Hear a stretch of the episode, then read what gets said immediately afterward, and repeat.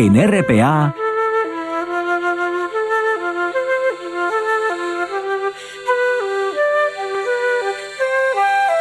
Noche tras noche.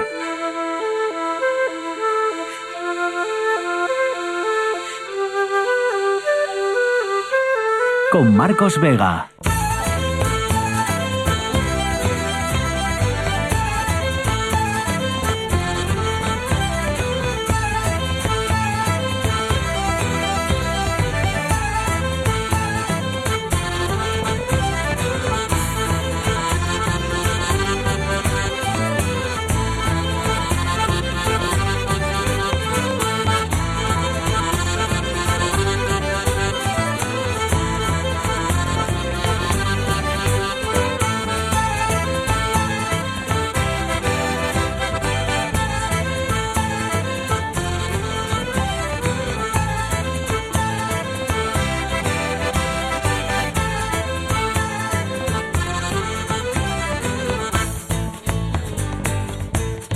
Noches, bienvenidos al espectáculo de la radio. Después de cuatro meses, ya saben, los trabajadores de la ITV lo han conseguido y la huelga se termina. El gobierno asturiano anuncia un plan de choque para reducir la lista de espera que se ha provocado por esos paros desde, recuerden, el mes de noviembre.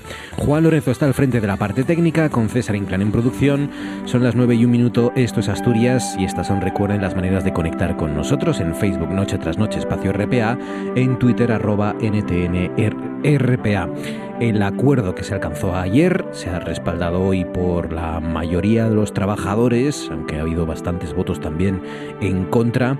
Eh, y el acuerdo pues establece, recuerden, menos horas a la semana, de 37,5 pasan a 35 horas a partir del mes de mayo. Y también un complemento de entre los 107 y los 134 euros al mes para que también se produzcan más inspecciones de ITV y reducir así las listas de espera que, son importantes, como digo, con, este conflicto laboral que llevamos arrastrando desde noviembre. El complemento estará vinculado además a que los trabajadores pues reduzcan el, absentismo laboral.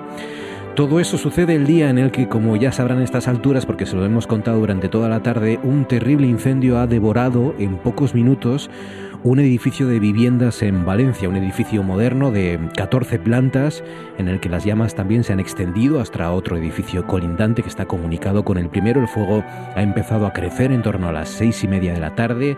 Las primeras imágenes mostraban personas ya que, intentaban refugiarse en las terrazas. El incendio ha sido tan grande que han empezado a desprenderse incluso trozos de terraza y de barandillas. El viento en Valencia hoy era muy importante también y ha complicado las labores de extinción. En esas imágenes veíamos también hace una hora o, escasa cómo los bomberos han conseguido rescatar al menos dos personas, un padre y una hija, que se habían refugiado en uno de los balcones, en una de las terrazas. Lo último que acabamos de saber hace solo unos minutos es el, el balance, el balance oficial a esta hora es de 13 personas heridas, seis de ellas son bomberos. Este es el primer, repito, balance oficial que habla de 13 heridos, seis de ellos bomberos. Eh, parece ser que el material de la fachada podría ser una causa de la rápida propagación de, del fuego.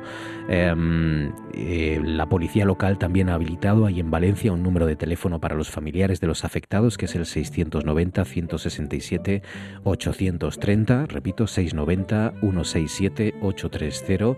Y por supuesto, cualquier novedad que salga respecto a este incendio imponente, de los más importantes yo creo que, que hemos eh, padecido en, España en los últimos años, pues aquí se lo contaré también. Todo eso el día en el que Dani Alves, el exfutbolista del Barcelona, ha sido condenado a cuatro años y medio de cárcel por violar a una joven en una discoteca de la ciudad condal. La sentencia considera probada, probado que el brasileño agredió sexualmente a la víctima y que además hubo uso de la violencia. Se le rebaja la pena por la reparación económica del daño. Y por último, todo eso sucede el día en el que el Lendakari Iñigo Urkullu ha anunciado el adelanto de las elecciones vascas al día 21 de abril. El propio Urkullu no va a ser candidato porque su partido, ya saben, el PNV va a presentar a otro candidato, a Imanol Prada, Pradales, como sucesor eh, candidato a suceder en, en, el gobierno vasco. Y también estaremos muy atentos y en la tertulia trataremos que el ayuntamiento de Gijón pues dice que, que todavía no tiene claro lo de la candidatura del Molinón como eh, sede del Mundial 2030 y que, y que no van a firmar un cheque en blanco, así que se aleja se aleja, luego lo hablaremos y lo comentaremos también y lo analizaremos, la posible candidatura del Molinón como, como sede para el Mundial de Fútbol del año 2030. César Inclán, buenas noches. César Inclán, eh, buenas noches. Cuéntanos, César, qué más cosas han pasado en este jueves. El gobierno de Reino Unido ha adelantado este jueves planes para una nueva ley que podría anular las penas de decenas de trabajadores de la Oficina de Correos británica, condenados erróneamente por robo entre 1999 y 2015 debido a un sistema informático defectuoso. La información errónea proporcionada por un sistema informático llevó a directores y subdirectores del sistema postal británico a ser procesados por robo de dinero. Muchos de los condenados llegaron a ir a prisión por contabilidad falsa y otros se vieron arruinados económicamente, según recoge la BBC. El secretario de Estado de Correos ha confirmado que Londres planea aprobar una nueva legislación al respecto y ha asumido que esta nueva norma podría exonerar a personas que sí son culpables, pero ha señalado que es el precio a pagar para absolver a muchas personas inocentes. Entre 1999 y 2015, se juzgó a un total de 736 jefes de estafeta, basándose en información obtenida por el sistema informático Horizon, lo que se ha calificado ya como el mayor fracaso del sistema judicial en la historia del Reino Unido. Fueron acusados e incluso condenados por robo, fraude o fallos contables. 6 sobre las 9, a esta hora en RPA, a las 9.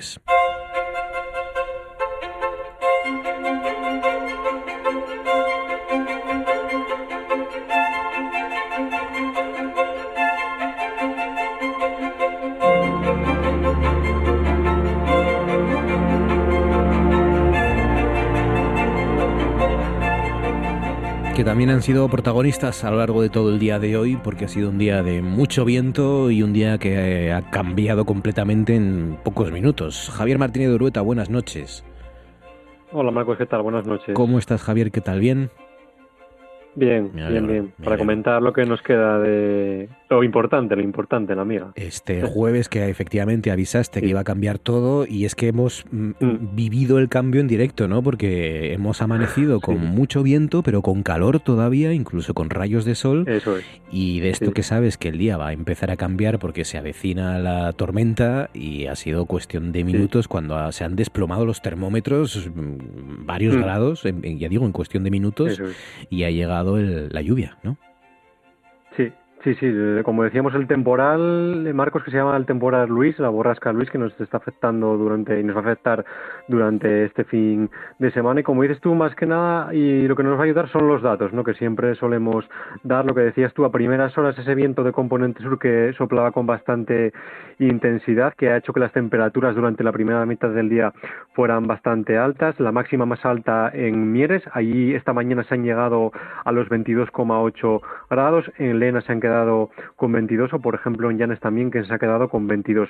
Como decimos Marcos, este viento de componente sur que ha soplado de forma muy intensa, en zonas de costa también ha soplado muy intenso, en Cabo Bustos han llegado a los 120 kilómetros por hora, es el punto de Asturias donde se ha registrado la racha más alta y las temperaturas, como dices tú, que sobre todo a partir del mediodía han bajado con, han bajado bruscamente tenemos un ejemplo. En Gijón, por ejemplo, a las 12 del mediodía el termómetro marcaba los 21 grados y medio y una hora después el termómetro bajaba hasta los 12 grados. En tan solo una hora, pues ese desplome del termómetro ha llegado hasta los menos 9 grados y medio Marcos. En tan solo una hora, pues el termómetro, como decimos, bajó de golpe en Gijón 9 grados y medio y lo hemos vivido, como dices tú, en directo al mediodía con un cambio brusco de las condiciones del tiempo. Casi 10 grados en, en una hora.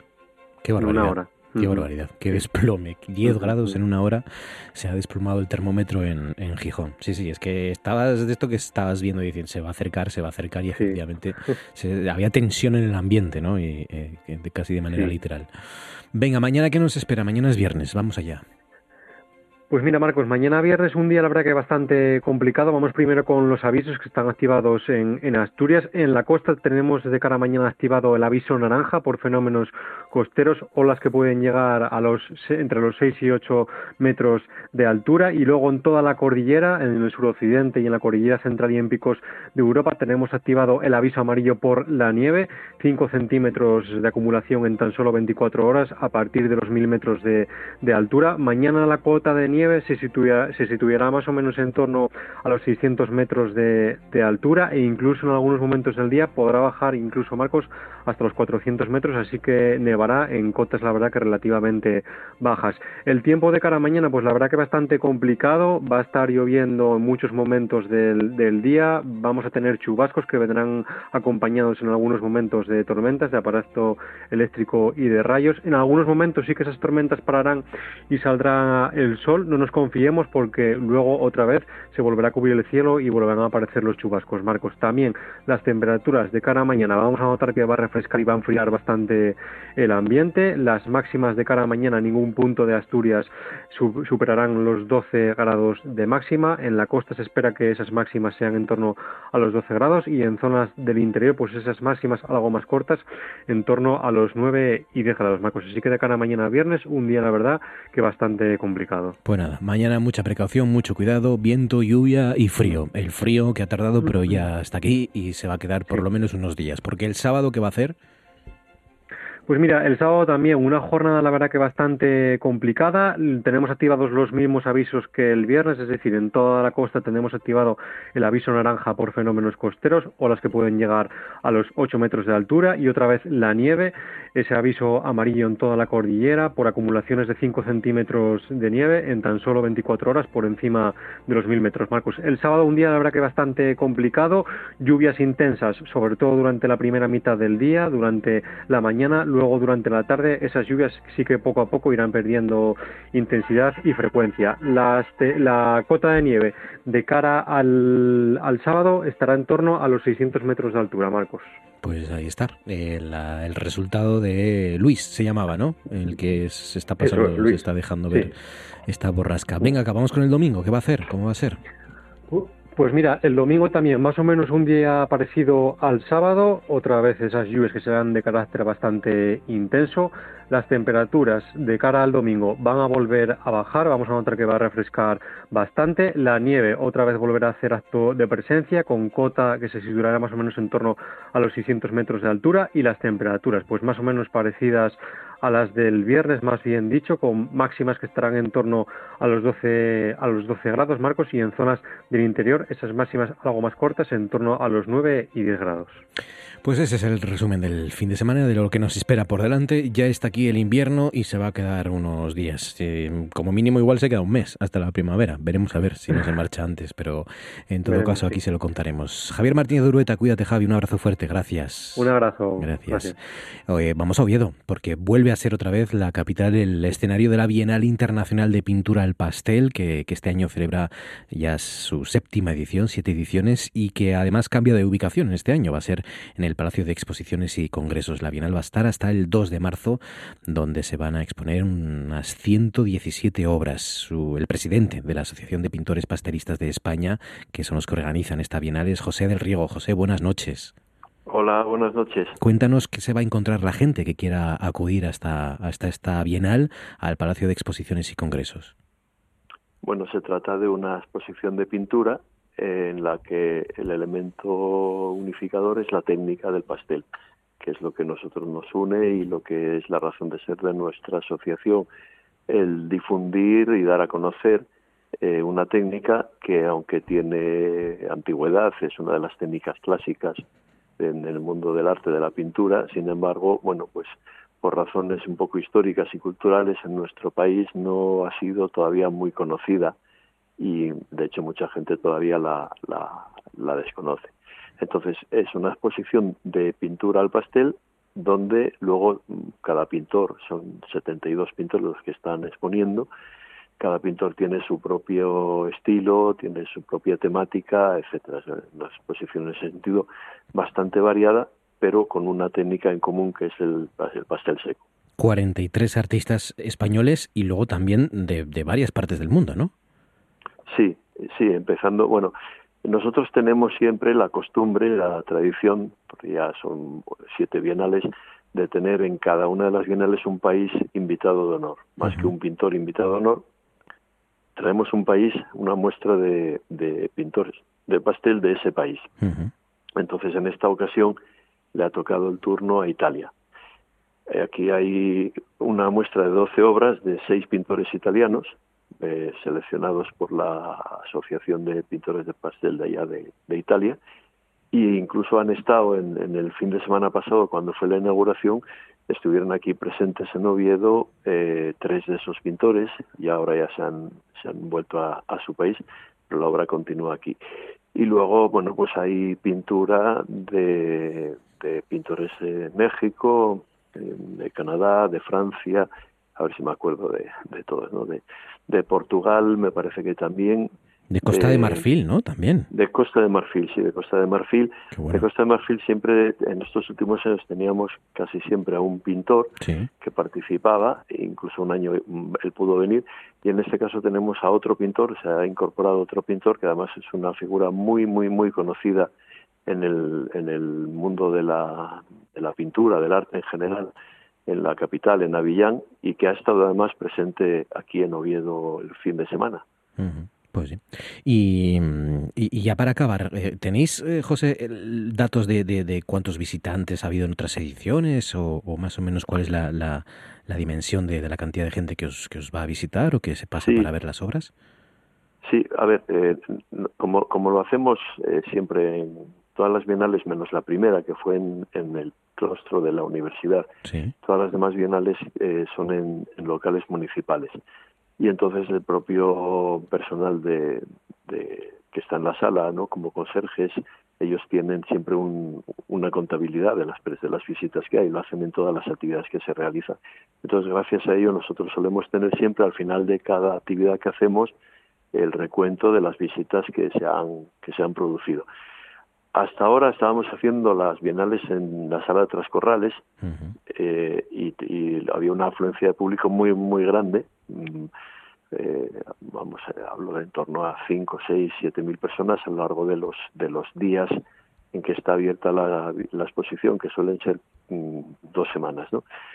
En esta ocasión, la disponibilidad de las salas municipales llevó a que se nos ofreciera la, la sala del Palacio de Congresos y Exposiciones, que para nosotros es una novedad, entonces es todo un poco nuevo. La sala está realmente muy bien, es una sala hermosa, eh, que tiene una, una, iluminación muy muy muy buena, muy agradable para una exposición. Y, bueno, para nosotros era un poco también el reto de ver cómo era la afluencia de, gente al, al cambiar de, de, entorno, ¿no? Y nos estamos encontrando que sí que está viniendo mucha gente. No, no, no puedo decir números porque eso al final de la, de la Bienal será cuando nos den el, el recuento, ¿no? Pero vamos, sí, sí que está entrando mucha gente. Hay una diferencia que, que quizá en Trascorrales, al estar al, bueno, al pie de la calle y en una zona de mucho movimiento peatonal, y sobre todo el fin de semana, pues hay mucha gente que entra un poco también por la curiosidad. Pasas por allí, ves que hay una exposición y entras a mirar y bueno, hay gente que entra, da una vueltita y se va y hay gente que entra y dice, oye, pues esto es muy guapo, me gusta, voy a volver otro día. En el Palacio de Congresos y Exposiciones es un poco más difícil el, acceder porque ya tienes que ir hasta allí y entrar en el edificio y luego entrar hasta la sala. Entonces lo que te agrada es ver que sigue habiendo mm, bastante afluencia de gente, sigue habiendo mucha gente que, que llega hasta allí y que eso te indica que las personas que van allí no es que pasan y ven y entran a ver qué hay, sino que van es profeso a ver la a ver la exposición. Pues ya lo ven, la Bienal Internacional de Pintura al Pastel hasta el 2 de marzo en el Calatrava de toda la vida, ¿no? En el Palacio de Congresos y, Exposiciones eh, con la Asociación de Pintores Pastelistas de España que, eh, que preside José del Riego. José, gracias y a disfrutarlo. Enhorabuena, un abrazo. Muchas gracias, un abrazo, hasta luego. Uno de los médicos ha sido víctima de insultos y amenazas por parte de dos jóvenes eirono, eiro, ah, que exigían unos determinados medicamentos.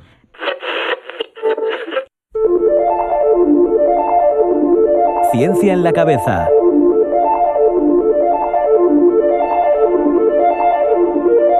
El espacio de Línea Europa en Noche tras Noche.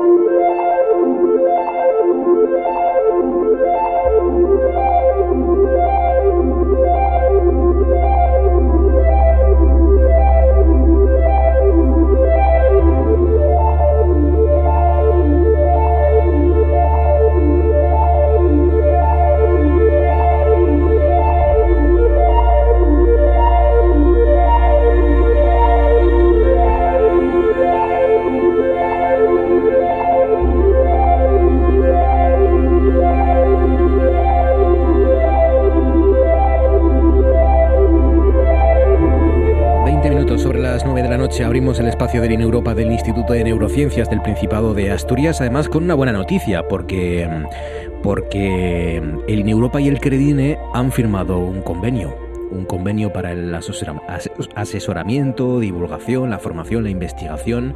Eh, y esto es un paso siempre importante, ¿no? Que dos entidades como el INEUropa y el Credine, que como saben está en Langreo, en Langreo pues empiecen a colaborar y empiecen a, intercambiar eh, expertos, e investigadores y, e, e información, ¿no? Para para que, bueno, eh, ya saben que en el Credine, pues desde hace poco que está abierto, buscan, se encargan de buscar los cauces para lograr esa autonomía funcional ¿no? En, discapacidades neurológicas y, es, bueno, mm, mm, son también unas circunstancias que solo hay aquí, en, muchos casos en Asturias, en toda España, ¿no? Y como se sabe poco de lo que es el Credine, yo creo, y de lo que pues, pueden hacer los profesionales del Credine, Hoy vamos a hablar con su directora, que es Marta Pravia. Marta, buenas noches. Buenas noches. ¿Cómo estás, Marta? ¿Qué tal? Bien, bien. Aquí vamos trabajando duro. Claro, claro. Y, ahora con este convenio más y mejor seguramente, ¿no? Para, para poder, poder, retroalimentaros, ¿no? Unos a otros. El Credine con el INEUropa y el INEUropa con el Credine. Qué importante esto. Lo, lo, lo sorprendente es que no estuviera ya, ¿no? Firmado este convenio de colaboración. Mm, bueno, es un protocolo general de actuación. Seguramente esto vaya a dar lugar luego a varios convenios eh, dentro de ese protocolo que lo que rige es una colaboración más amplia en el tiempo. Porque es un protocolo, además, yo entiendo que muy ambicioso, eh, con muchos, eh, muchas posibilidades y cauces de colaboración y que surge de, de una sinergia que afortunadamente confluye aquí en Asturias, que es la asistencia de, de, INEUropa, del Instituto de Neurociencias y la existencia de un centro de, referencia estatal destinado a las personas con discapacidades neurológicas. Claro, eh, ¿cuál es la importancia y, la necesidad de, tener, eh, em, pues es un, como has dicho, ¿no? un centro de referencia estatal a nivel nacional en España de discapacidades neurológicas? Pues hay que tener en cuenta que casi el 50% de los casos de discapacidad ahora mismo se producen a causa de enfermedades neurológicas. Eso es un porcentaje enorme eh, si tenemos en cuenta que, los datos nos dicen que en España sobre el 11% de la población tiene una discapacidad y que nueve de las 15 enfermedades más comunes eh, que causan esa discapacidad son de origen neurológico. Y además la previsión, la Sociedad Española de Neurología hace la, la previsión de que estas cifras eh, eh, previsiblemente van a ir aumentando. Claro, eh, eh, el Credine, ¿en qué se diferencia? Porque hay otros servicios asistenciales, ¿no? De, de, discapacidades neurológicas. Eh, ¿El Credine ¿qué, qué, tiene de diferente con respecto a esos otros servicios asistenciales? El Credine forma parte de una red de centros que tiene el Inserso, que abordamos diferentes temáticas, pero también realizamos un trabajo en red. Y los programas que, que se ofertan son pilotajes, programas de buenas prácticas eh, y, se va controlando un poco, digamos que, que nosotros no venimos a sustituir lo asistencial, sino a ser una pata más del sistema, una herramienta más del sistema. Ahora mismo el, el, programa que desarrollamos actualmente en el CREDIN es un programa integral de promoción de la autonomía personal que lo que busca es la mejora de la calidad de vida de las personas y el ajuste a su entorno siguiendo lo que son las líneas principales que se trabajan desde el inserso, que es eso, eh, fomentar la autonomía de la persona en su entorno habitual, retrasar esos procesos de institucionalización que muchas veces surgen de manera forzosa porque después de que terminan el sistema sanitario eh, no hay ese periodo de ajuste, no hay ese, ese entrenamiento eh, y ese asesoramiento en productos de apoyo que permite a la persona permanecer en su entorno habitual. Claro, es que... y eso es lo que mm. trabajamos un poco en el Credine. Claro, claro, es que, claro, eh, mm, así que es Universidad de Oviedo, Inserso, Europa y Credine. Vais a estar todos colaborando y relacionados, ¿no? Sí, sí, la forma de trabajar de los centros de, referencia estatal son así. Trabajamos en red. Quiero decir, se pilotan programas en centros, se ajustan a las necesidades luego particulares de cada servicio, pero se van compartiendo los datos y vamos viendo qué es lo que funciona. Sobre todo en, aquellas carencias que, que ahora mismo son bueno, son, son evidentes sobre todo porque la población con necesidad está, está aumentando, sobre todo en el campo de discapacidades neurológicas, pero esas necesidades en ayudar al ajuste para que la persona pueda desarrollar su plan de vida en su entorno.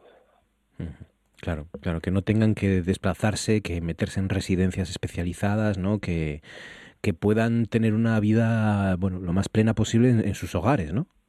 Sí, sí, sobre todo donde ellos quieran estar. Es decir, también una persona podría estar en un momento dado en un ámbito residencial, pero seguir trabajando también en la promoción de su autonomía para incluso en ese entorno ser, ser más autónomo.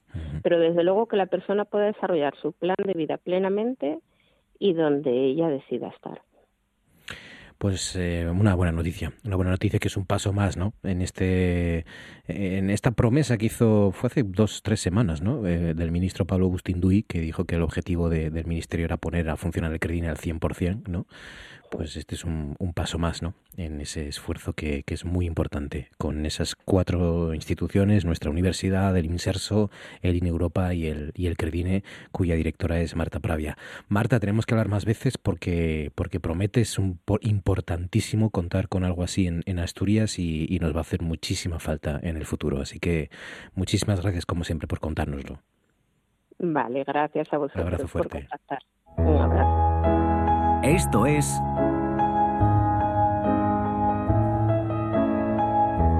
Noche tras noche.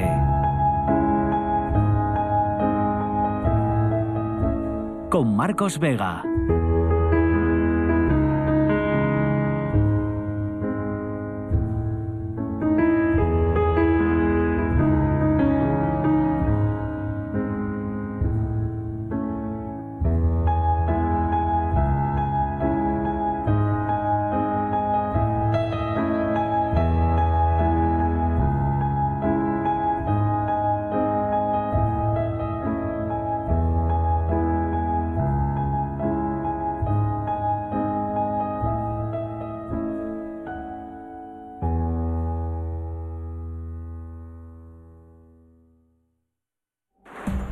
Actualidad nunca descansa.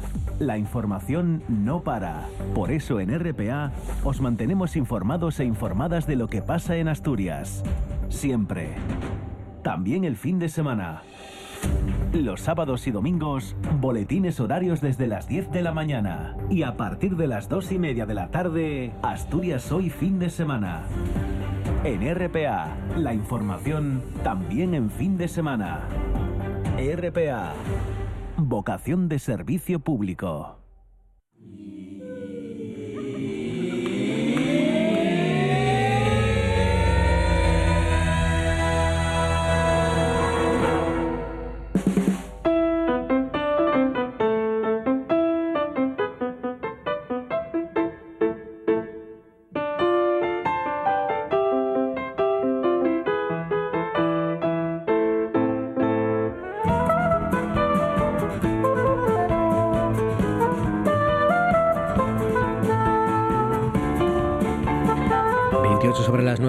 29, ya enseguida abrimos nuestra tertulia, enseguida hacemos balance, no ha cambiado nada respecto a lo que les contaba eh, al principio, ¿no? Con, ese pavoroso incendio eh, que ha devorado en pocos minutos un edificio de 14 plantas en Valencia y cuyo balance es de 13 personas heridas, 6 de ellos son bomberos, con ese rescate también que quedará en la retina por mucho tiempo de un padre y su hija, ¿no? Que estaban en una de las terrazas, en uno de los balcones y que han sido rescatados por los bomberos en otra intervención heroica y con también esa última hora que luego analizaremos sobre la negativa del Ayuntamiento de Gijón a, cumplir y firmar los requisitos de la FIFA que, no quiere firmar, en, el, caso el, el, Ayuntamiento de Gijón, un cheque en blanco. Han dicho, lo, lo analizaremos porque antes tenemos que viajar a las estrellas, a las estrellas y a ese cielo mm, verde, fluorescente casi que nos retrataba y nos contaba la semana pasada. Isaías Gonzalo, Isaías, buenas noches. Hola Marcos, muy buenas noches. ¿Todavía estás recuperado de, esa, de esos flashazos de la aurora boreal desde Noruega? Recuperando, recuperando. Cuando cierro los ojos aún las veo. qué maravilla, qué maravilla. Qué, fotos, qué vídeos nos has mandado.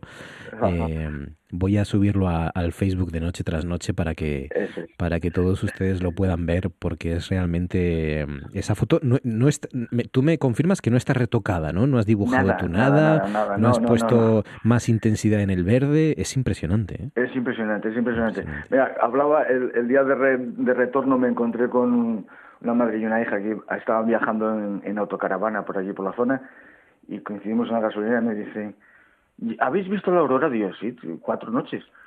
¿Pero qué noches? Digo, estas de atrás. Dice, pero si nosotros estamos por la zona y no las hemos visto. Digo, ¿cómo? Dice, veíamos unas nubes.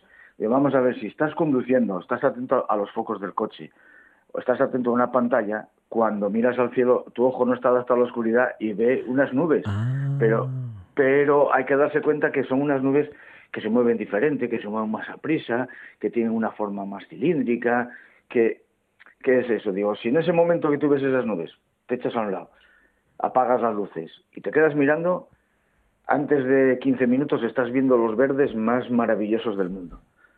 Porque, claro, el ojo tarda en adaptarse y si la aurora no es de mucha potencia, pues tarda, pero nosotros las que hemos visto, yo ya te, soy afortunado porque cuatro veces que he viajado, las cuatro veces las he visto. Y, empieza muy débil. Al principio las ves gris, pero no es que se vean grises, es que tu ojo no las está viendo. Pero después de estar un buen rato allí viendo, eso, y, aparte que luego por momentos eh, aumenta la intensidad, entra más viento solar y empieza a enroscarse, y empiezas a ver los verdes esos, pero cuando ves los rojos, eso ya es una maravilla, porque se mezcla el rojo y el verde y el azul. Bueno, bueno, bueno es, es para quedarte boquiabierto, la verdad que eh, es una cosa que, hay que ver sí o sí. No me extraña, sí, sí, está claro. Está claro, un espectáculo. Es, un espectáculo total. Celestial, casi metafórica y, literalmente. Eh, ¿Qué pensarían los, los hombres eh, de hace dos mil años viendo esas luces? Sin ninguna contaminación lumínica tampoco, por supuesto, pero sin el conocimiento que hoy en día tenemos sobre lo que es, ¿no?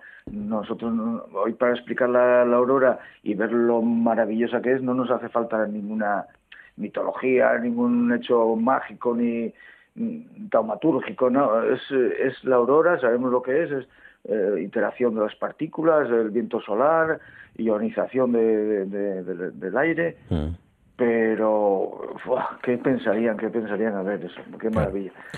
bueno, lo que lo que tenemos que buscar, porque es mm, fácil de encontrar estos días, ¿no? Es Casiopea, ¿no? Casiopea, exactamente. Enfrente de la Osa Mayor. exactamente, están a un lado y a otro de la Osa Mayor. En ocasiones, eh, vamos, en nuestra latitud, ¿eh? eh la Osa Mayor eh, roza siempre el suelo y hay veces que estás en un sitio que está escarpado o lo que sea y no la ves, pero sabes que enfrente está Casiopea y las dos nos sirven, son muy útiles para encontrar la, la, estrella polar, para encontrar el norte. Entonces Casiopea está siempre enfrente de, de, la osa mayor y en el medio siempre está la estrella polar. Es, muy, muy característica, es una de las constelaciones que casi todo el mundo conoce, la gente que viene a las charlas y a los talleres que hacemos, eh, Casiopea y Orión son casi de, primero todo el mundo sabe la, la W, la W, ¿no? Hay veces que, claro, está en lugar de ser W, si está al otro lado del cielo, es una M. Y entonces ya la gente dice, ¿eh, ¿cómo? Sí, claro, porque todo gira. Somos nosotros los que giramos. ¿eh? Claro. Claro, claro. Eh, Por tanto, entonces, ¿qué hacemos? Miramos entonces, identificamos primero la osa mayor, ¿no? Y a partir de ahí. A partir de ahí, pues eso, continúas, encuentras la polar y enfrente, justo en línea recta con, con las estrellas apuntadoras, está la W, que es de bastante tamaño, es una W o una M, pero son cinco estrellas muy eh, con dos Vs, hacen dos Vs, cuatro vértices y está muy fácil de identificar. Muy fácil de identificar y eso, bueno, está muy bien esa, esa constelación, nos sirve mucho a los aficionados porque por un lado nos apunta a, como te digo, a la estrella polar, pero por el otro lado, el, la bisectriz del ángulo más grande hacia el otro lado nos lleva a la galaxia de Andrómeda que sabes que es el objeto más lejano que somos capaces de ver con los ojos. Ah. A simple vista, lo más lejos que alcanzamos a ver es la galaxia de Andrómeda, que está a 2,3 millones de años luz. es impresionante. Poleferos. Poleferos, ¿qué tamaño tiene que tener eso? Es el doble que nuestra galaxia para, para que lo podamos ver desde aquí a simple vista. ¿eh? Es que es, es, que es increíble que podamos ver a simple vista, sin ni siquiera un prismático, ¿no? eh, ¿Algo que está a cuánto? 2,3 millones de años luz. Un año luz son 9,6 eh, billones de kilómetros. Es que, o sea que eso, echa de ceros ahí los que quieran. No, se puede, no se puede entender. No, se, puede. Se, entiende, se entiende con eso, viajando a la velocidad de la luz durante 2,3 mm, millones de años. 2,3 millones de años. Fíjate. Y lo podemos ver así de gigantesco y de, y de inconmensurable puede ser eh, Andrómeda. ¿no? Andrómeda, pues eh, la, la Casiopea, la, la, reina Casiopea, que era una reina de, de Etiopía, nos apunta, nos apunta directamente a, a la polar. A esto, a la polar por un lado, sí, bien digo, y a la galaxia de Andrómeda por el otro lado. Mm. Entonces, eh, siempre lo localizamos porque es un, nos sirve de mucha orientación a los aficionados que andamos por ahí. Tiene como curiosidad lo de la estrella del medio, sí. de, las cinco así más brillantes que hacen lo la del medio, que es, eh, en los libros viene como Gamma Cassiopeiae, eh, pero es la estrella se llama Navi. Navi, que es eh, Iván escrito al revés. En el cielo se ha procurado no poner el nombre de, nadie humano ni nada de esto por, bueno, por respeto a los demás de eso y entonces eh, solamente hay, yo conozco a tres estrellas que tienen nombre de, persona y una es esta Navi, que es Iván al revés, porque las otras dos las había puesto un astrónomo, les puso su nombre y apellido pero de una manera torticera, ¿no? Dijo, ahí la escuelo, lo, escribo al revés y ahí queda. Y efectivamente, ahí quedó eh, su nombre, pero esta no, esta fue escogida y para respetar un poco la tradición, pues en lugar de ponerle Iván, le pusieron Navi, que es Iván al revés. Y además suena, Navi suena pues como, no suena como persona, no suena algo de navegar y demás. Era por Iván Grison, que, también hay la serie esa de CSI. Sí, sí. También es, está escogido el nombre en honor a este Iván Grison, ah, que fue uno de los astronautas que en, la misión Apolo 1 eh, eh explotó el cohete, se quemaron allí dentro tres, eh, tres astronautas. Uno era Iván Grison. Y fue el primer astronauta en volar en dos misiones. Sí. El, el, primero que salió dos veces al espacio. Eh, el primero ya sabemos que fue Gagarin pero este fue el primero que salió dos veces. Pues ya saben. Cuando vean este, si es que pueden, si es que nos dejan las nubes y, Luis eh, o la borrasca en cuestión nos deje mirar, pues vean Casiopea y esa y esa Navi, ¿no? Has dicho la, la estrella central de, de, Casiopea. Cuídate mucho, Isaías. Un abrazo fuerte, amigo. Hasta la semana que viene. Gracias. Nos vemos. Hasta luego. Hombre. Es decir, un hombre que se muere así tiene que tener una vida apasionante. ¿eh? Me voy para arriba. Me voy para arriba.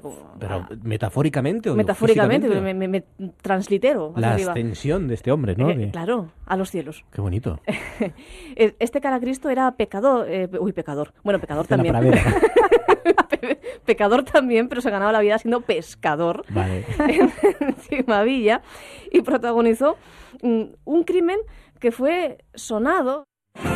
Cosas que pasan en Noche tras Noche. Según los, los informes, la obra estaba catalogada como obra eh, al borde de la herejía. Estaba debido a que no había una resurrección, el supuesto amor carnal que había entre María Magdalena y el propio Jesús, la ausencia de la Virgen María, pero otro de los puntos eh, más importantes es que la figura de Jesucristo está alejada de la divinidad, sino que está vista desde un punto de vista más humano, como es el tema de Getsemaní, momento donde Jesús expresa sus miedos.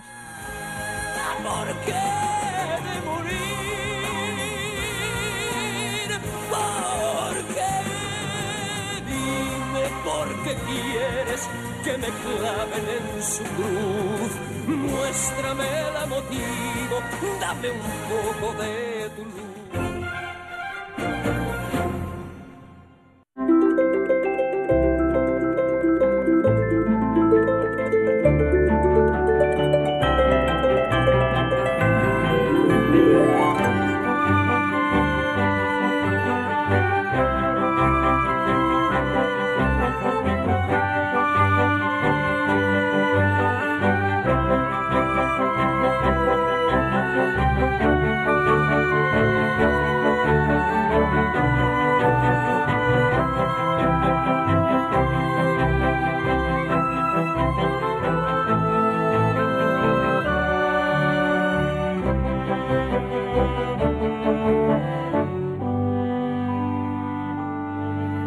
40 sobre las 9, ahora sí arranca nuestra tertulia. Consejo de Actualidad con la mirada puesta por un lado, por supuesto, en, ese incendio. Eh, ya les repito otra vez el balance, son 13 heridos, 6 de ellos bomberos, el incendio más virulento de la historia de, Valencia, uno de los más impactantes como mínimo de la historia de España, al menos de la historia reciente, y con, con imagínense la cantidad de, de, hogares destruidos en cuestión de, minutos, ¿no? por lo rápido y violento que ha sido ese incendio que, que bueno, ya digo, eh, tenía lugar sobre las 5 o 6 de esta tarde y, a las eh, prácticamente seis y media, siete, las llamas ya ocupaban, ¿no? Parece ser que se ha iniciado en la cuarta planta, pero en pocos minutos ya se veían llamas y humareda durante por todo el edificio, un edificio importante de 14 plantas.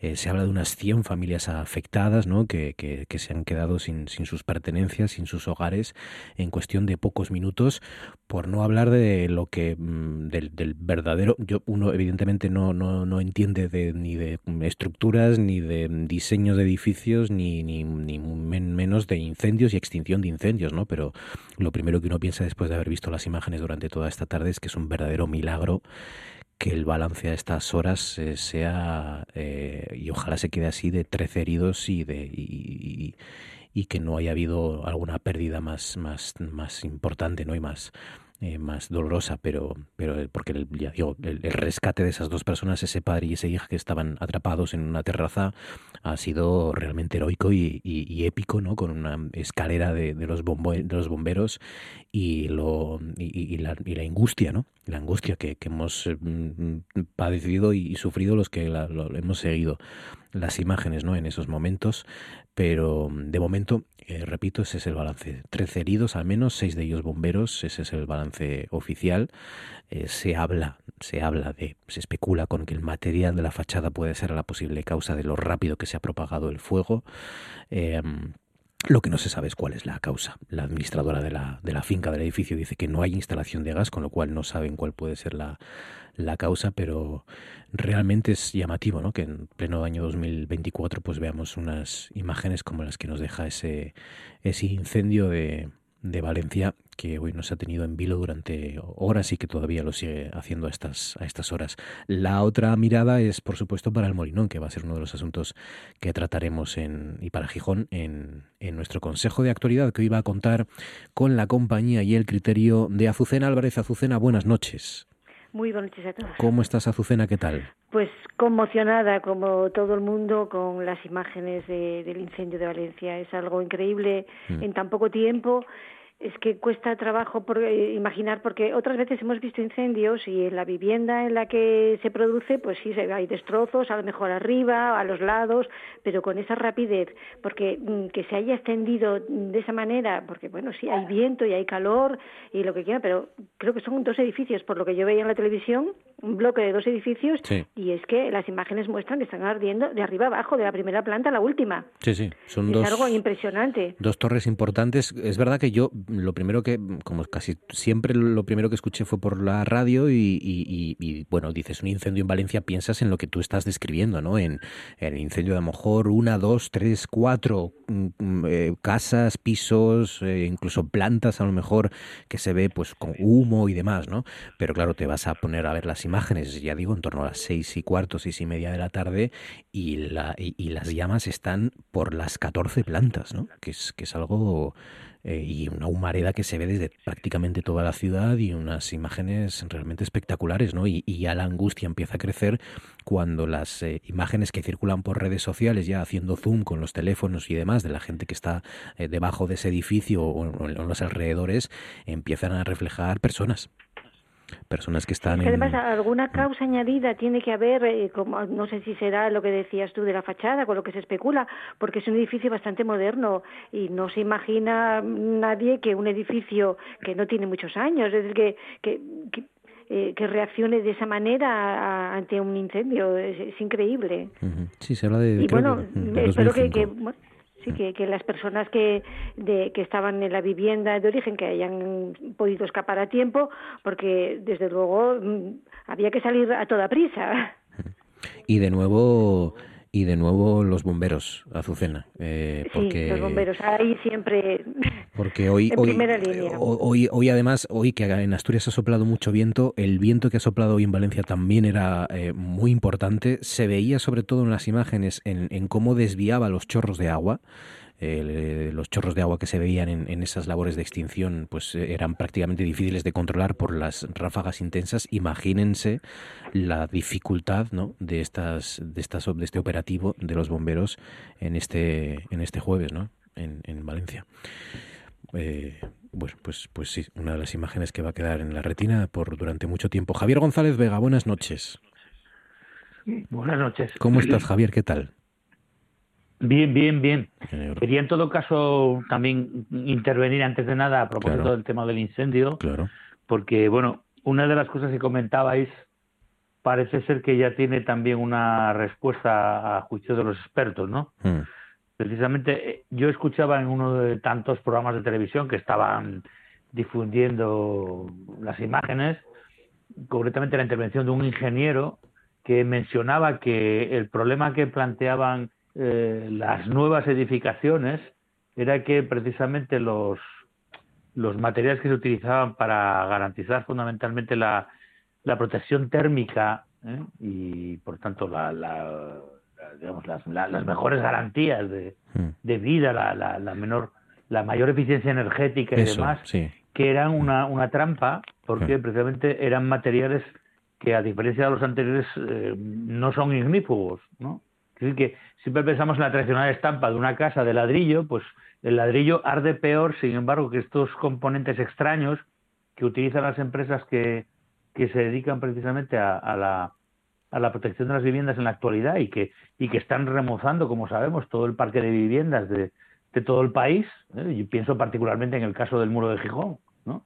Estos revestimientos murales que no se saben muy bien, que efectivamente estéticamente son muy bonitos, pero que no saben muy bien cuáles son los componentes, pues parece ser que eh, esos componentes son precisamente los responsables de, de, la celeridad con la que se propagó el incendio en, Valencia. ¿no? Por lo tanto, materiales que mm, estéticamente pueden ser muy bonitos, que por otra parte, desde la perspectiva también de la eficiencia energética, pueden ser perfectos, pero que desde la perspectiva de la prevención de los incendios pueden no serlo tanto.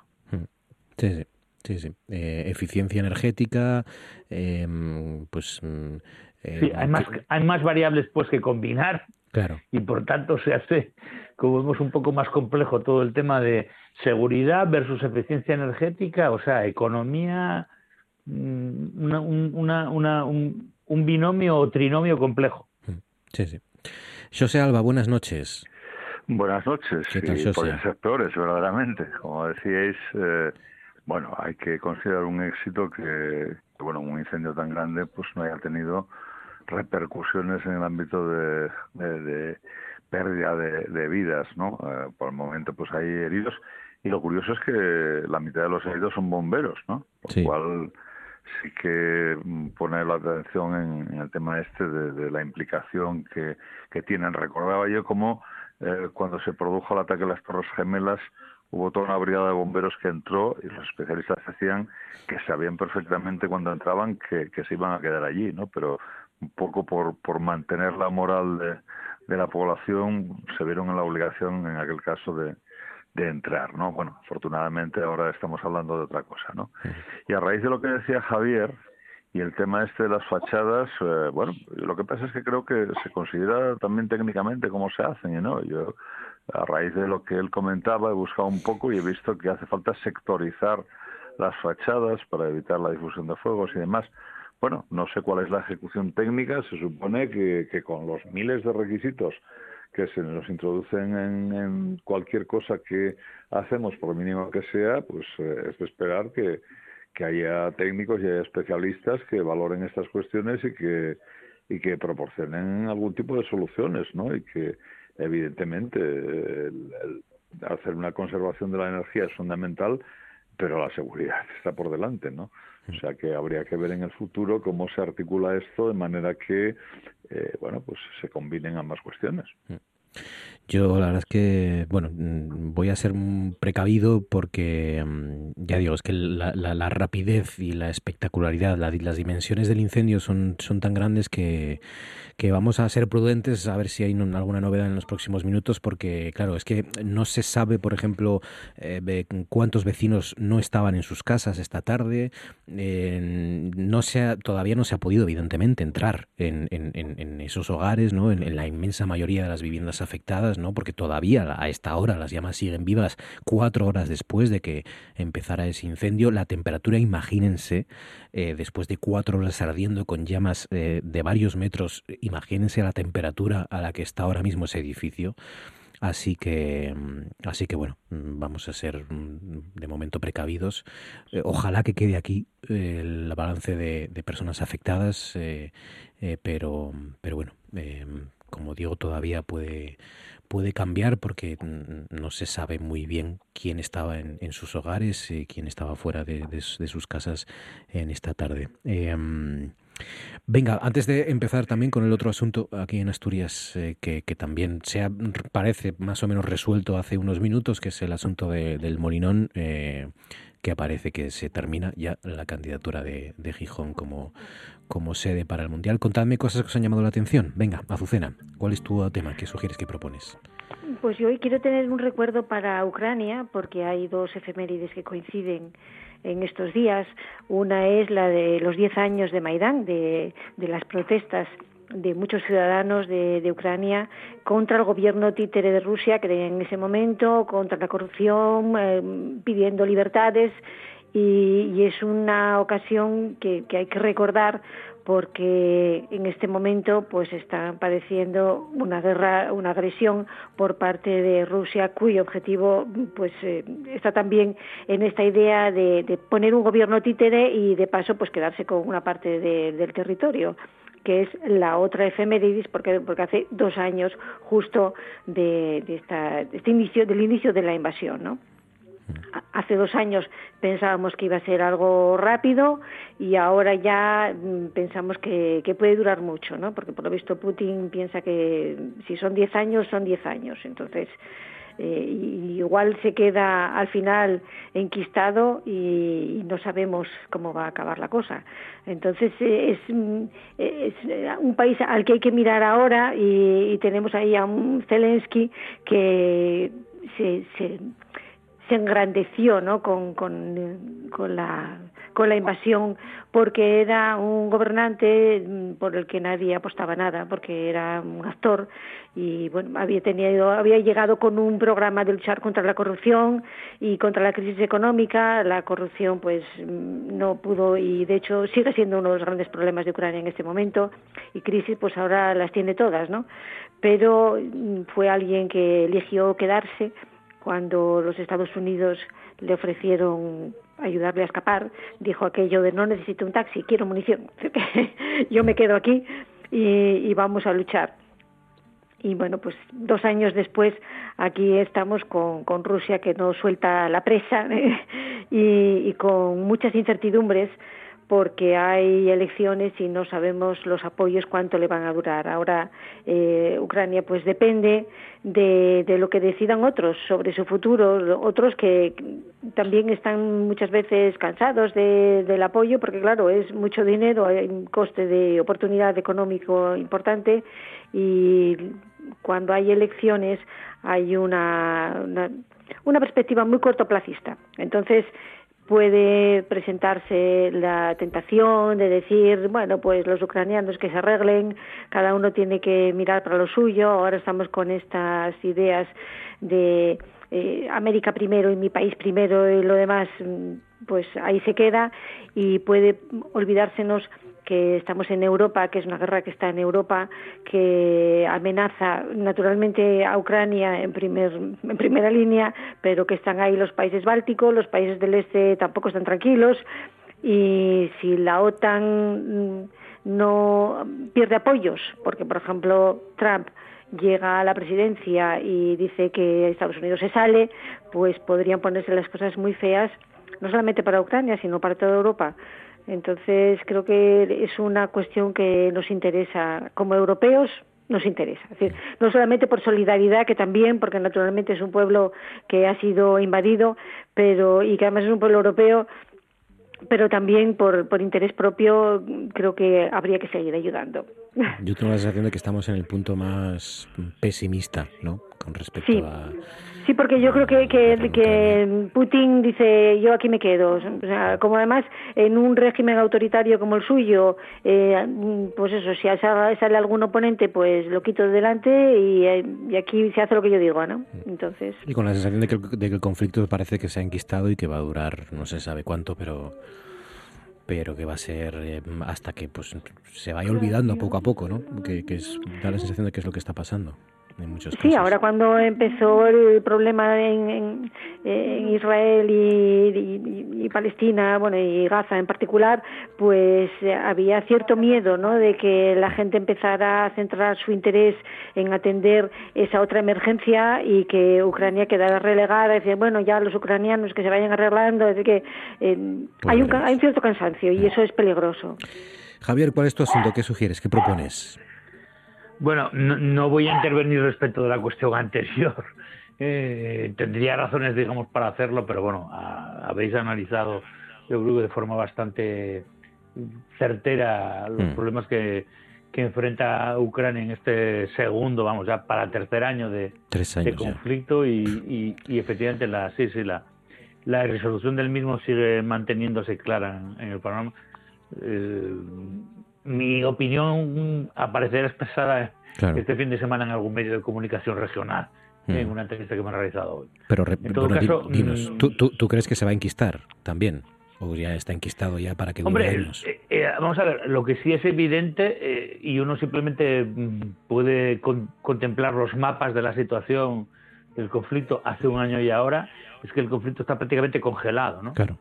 No porque desde luego no atronen las bombas y los misiles de un lado y de otro, pero sí en el sentido de que las líneas, prácticamente las posiciones de los contendientes están prácticamente en, en los mismos puntos que estaban hace un año, ¿no? Sí. Y eso obviamente, pues claro, lo que sugiere es que estamos en una en una guerra de desgaste, en una guerra de posiciones y que lógicamente los los avances que se puedan producir no van a ser significativos ni de un lado ni de otro. Eh, en el caso de Ucrania, ah, con, con menos razón todavía, porque parece evidente la capacidad de resistencia de Ucrania, en realidad eh, la debe toda a la cooperación y a la ayuda occidental. ¿eh? A partir del momento en que esa ayuda cese, y este es un tema que obviamente andando el tiempo se planteará, Claro. pues lógicamente la resistencia de Ucrania quedará totalmente vencida, ¿no? Sí. Eh, y eso llevará a una cuestión que es la que en último término se plantea. O sea, el conflicto no se resuelve porque, lógicamente, los términos en los que plantea, se plantea una solución al día de hoy pasan por una pérdida eh, de la integridad territorial de Ucrania, ¿eh? dado que, lógicamente, Rusia no contempla un abandono de las posiciones, que por otra parte consolidan su, su permanente presencia sobre, sobre la península de Crimea, y, lógicamente, claro, el, el aceptar el trago de, de asumir la, la partición de Ucrania, yo he leído esta semana y entonces ha publicado comparaciones con una posible solución a lo, a lo coreano, ¿no? Una división a través de una línea de armisticio entre el Donetsk y el conjunto del territorio ucranio. Claro, un armisticio en esas condiciones está dispuesto a aceptarlo Zelensky, no. ¿Lo aceptaría Rusia? Sí, sin duda. Un armisticio no es una solución definitiva, es una solución temporal, pero bueno, en el caso de Corea ya sabemos, la solución temporal lleva 70 años, ¿no? Sí, sí, sí. Casi como la estación de tren O en de... el caso de Palestina, donde de también es una línea de armisticio la que separa el territorio de Palestina del territorio de Israel. Son soluciones temporales. Sí, sí. Eh, venga, cuéntanos, ¿cuál es tu recomendación entonces esta semana? ¿O qué Bueno, muy brevemente, dado que he consumido el tiempo, no, simplemente traigo, para sorpresa tuya posiblemente, un, una propuesta que es ni más ni menos que las, las tiras dominicales de, de Superman en color, en lo que los autores llaman la Edad de Plata, ¿no? que son los años 59-63, una publicación que en Estados Unidos de América tuvo un gran predicamento, una gran proyección, era sencillamente los periódicos eh, insertaban en, en una de sus páginas eh, a todo color un- una tira de, de Superman, pues como las que se producían respecto a otros héroes del cómic, Sí. ¿eh? y bueno, lo que hacían era prolongar las aventuras del, del héroe de acero, ¿no? Eh, en, los, en los periódicos, en la sección dominical para los niños. Eh, Son obviamente, como se puede imaginar, una, unas tiras bastante ingenuas en cuanto a su concepción, por los años de los que hablamos, pero que bueno, que tienen un interés indudable, ¿no? Aparecen, por ejemplo, los acontecimientos de la, de la, de la actualidad, de la época, ¿no? Eh, Pues, por ejemplo, la Revolución Cubana, pues se le dedica a una serie de tiras donde Superman es intenta ser fusilado por los barbudos, ¿no? Madre mía. Obviamente no lo consigue. Claro. Entonces, que desfilan acontecimientos de una forma simplista, pero bueno, muy reveladores, ¿no? De, de que efectivamente Superman es el gran protector de América. ¿eh? Qué curioso. Por tanto, el gran adalid. De la democracia. Por eso digo que es un documento que, aparte de que a mí, por lo menos, me recuerda, porque yo siempre tengo muy buenos recuerdos de la infancia, de, los cómics que leía de Superman en las versiones de Editorial Novar, una editorial mexicana que, vamos, que, que difundía aquí en España sus, sus contenidos y que era como un soplo de aire fresco, porque te hablo de los años finales de los años 60, pues tenías posibilidad de acceder al cómic americano, ¿eh? En versiones producidas pues al otro lado del, del, del charco y pues todo eso me, lo me trae recuerdo de la infancia, pero al mismo tiempo me, bueno, nos sitúa ante un- escenarios que bueno son interesantes desde una perspectiva bueno. sociológica, ¿no? O sea, que han recopilado las eh, tiras de. Superman que aparecían en los periódicos en Sí. Estados Unidos y las Sí. eh, han editado en un integral. Sí, en un integral. Eso sí, advierto ¿eh? Mm, que nadie se llama Gaño. Está obviamente en inglés. Claro. La publicación, concretamente, eh, es una aplicación con la autorización de DC Comics, pero está publicado por una editorial de San Diego, California, en el año 2018. Pero bueno, lo bueno que tiene Internet hoy en día, ¿no? Mm, Que puedes hacerte con él sin ningún problema. Hacer una petición a mí me llevó concretamente cinco días. Joder, claro, claro. Qué lujo. José, ¿cuál es tu asunto? ¿Qué sugieres? ¿Qué propones? Bueno, pues eh, voy a hablar de, del Atlántico, de la región atlántica. Eh, se lleva años ya planteando, desde finales de la década pasada, el tema de, de crear una macroregión atlántica. Y ha habido algunos avances eh, que no muy claros a inicios de este mes, con una reunión en, en Oporto. Pero esto no arranca ahora de aquí, ¿no? Yo, bueno, puedo, está mal que lo diga, pero puedo presumir haber participado en la promoción de un Interreg hace más de 20 años, a principios de- del siglo, que integraba gran parte de la costa irlandesa, integraba también el estuario de Severn en País de Gales, la Gironde, eh, eh, eh, Marais, el Alentejo portugués. Galicia, Andalucía y lo lideraba Asturias, ¿no? Por eso mi, mi papel ahí, ¿no? Eh, era un proyecto sobre gestión integral de la, de la costa atlántica que mereció pues una inyección importante de, de la Unión Europea. Y bueno, mm, ha habido ahí muchas cosas, ha habido esa línea de LED Lines que luego desapareció, que unía Gijón con el puerto de San Nacer, eh, había eh, un comercio importantísimo en, en toda esta zona del, del Golfo de Vizcaya o del Celtic Sea, allá por, por los siglos XVIII y XIX, antes de que el vapor empezase a emplear las posibilidades de comercio. Y ahora, bueno, pues se plantea esto. Yo tuve ocasión de estar hace un par de años en Bilbao, en una reunión más general europeísta, Sí. y cuando el Endacari llegó allí, pues encajaba en el programa normal de la reunión, de lo que nos habló fue única y exclusivamente de esta eh, macrorregión atlántica y de cómo el gobierno vasco tiene un interés grande en promover esa cooperación, ¿no? Eh, bueno, pues eh, a ver eh, cómo, cómo funciona. Yo lo enlazaría con, con esa conferencia que, que dio y a la que tuve ocasión de asistir el martes pasado eh, Lizardo Lombardía. Lizardo Lombardía, todos lo sabemos, aparte de tener la medalla de Asturias, pues fue el, el que llevó adelante las actividades, quien gestionó el festival eh, de, de precisamente, eh, pues durante más de 15 años, ¿no?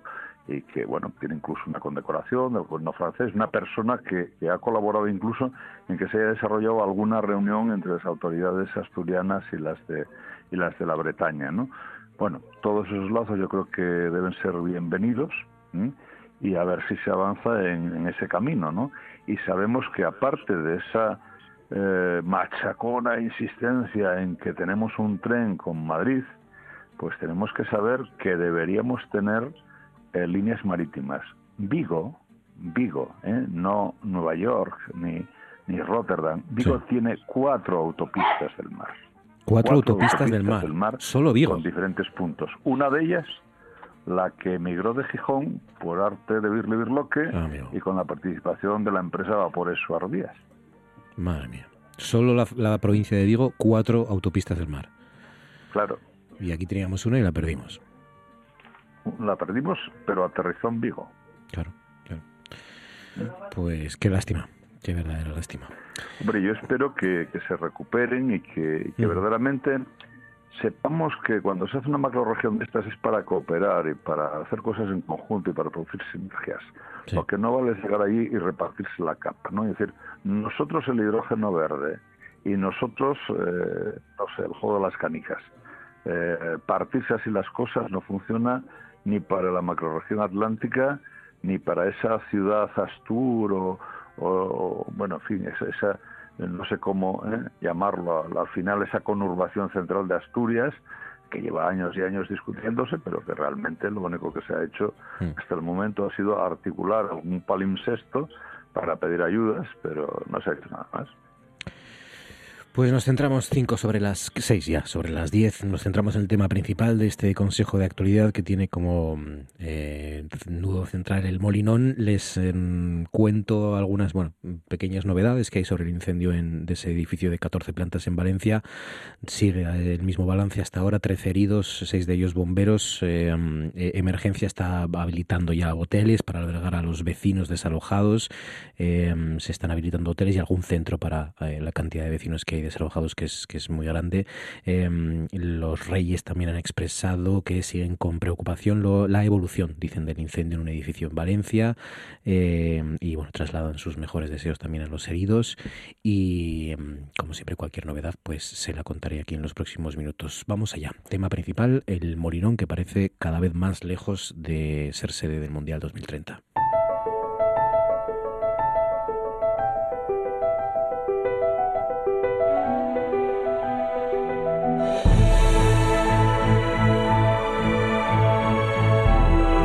Esto es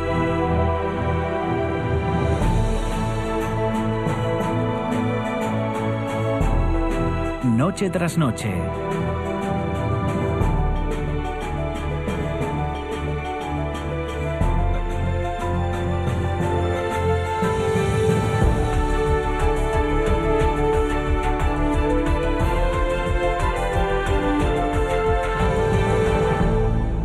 Saben que hoy había una reunión importante, como les vienen contando los compañeros de, de deportes durante todo este jueves, eh, mm, bueno, mm, para que mm, se comunicaran todas las partes y se pusiera toda la información posible sobre la mesa. eh, y bueno, pues el Ayuntamiento de Gijón ha reiterado después de esa reunión que, que no, que, que de momento no acepta las exigencias de la FIFA. Se supone que tienen que ya dar la respuesta final mañana, aunque, como tantas y tantas veces, pues se especula con la posibilidad de que se diera también un margen, una prórroga, ¿no? Eh, de que la federación pues diera todavía algunos días, en todo caso serían solo días, para que, bueno, pues se terminaran de decidir estas sedes. Creo que son Valencia y Gijón los que todavía no, no están muy por la labor, ¿no? Lo, lo- lo más importante a día- ya hasta ahora es que eso, el, el Ayuntamiento de Gijón sigue diciendo que no, que no pueden eh, aceptar las exigencias de la FIFA sin conocer el coste total del proyecto Asturias 2030, sin conocer su financiación.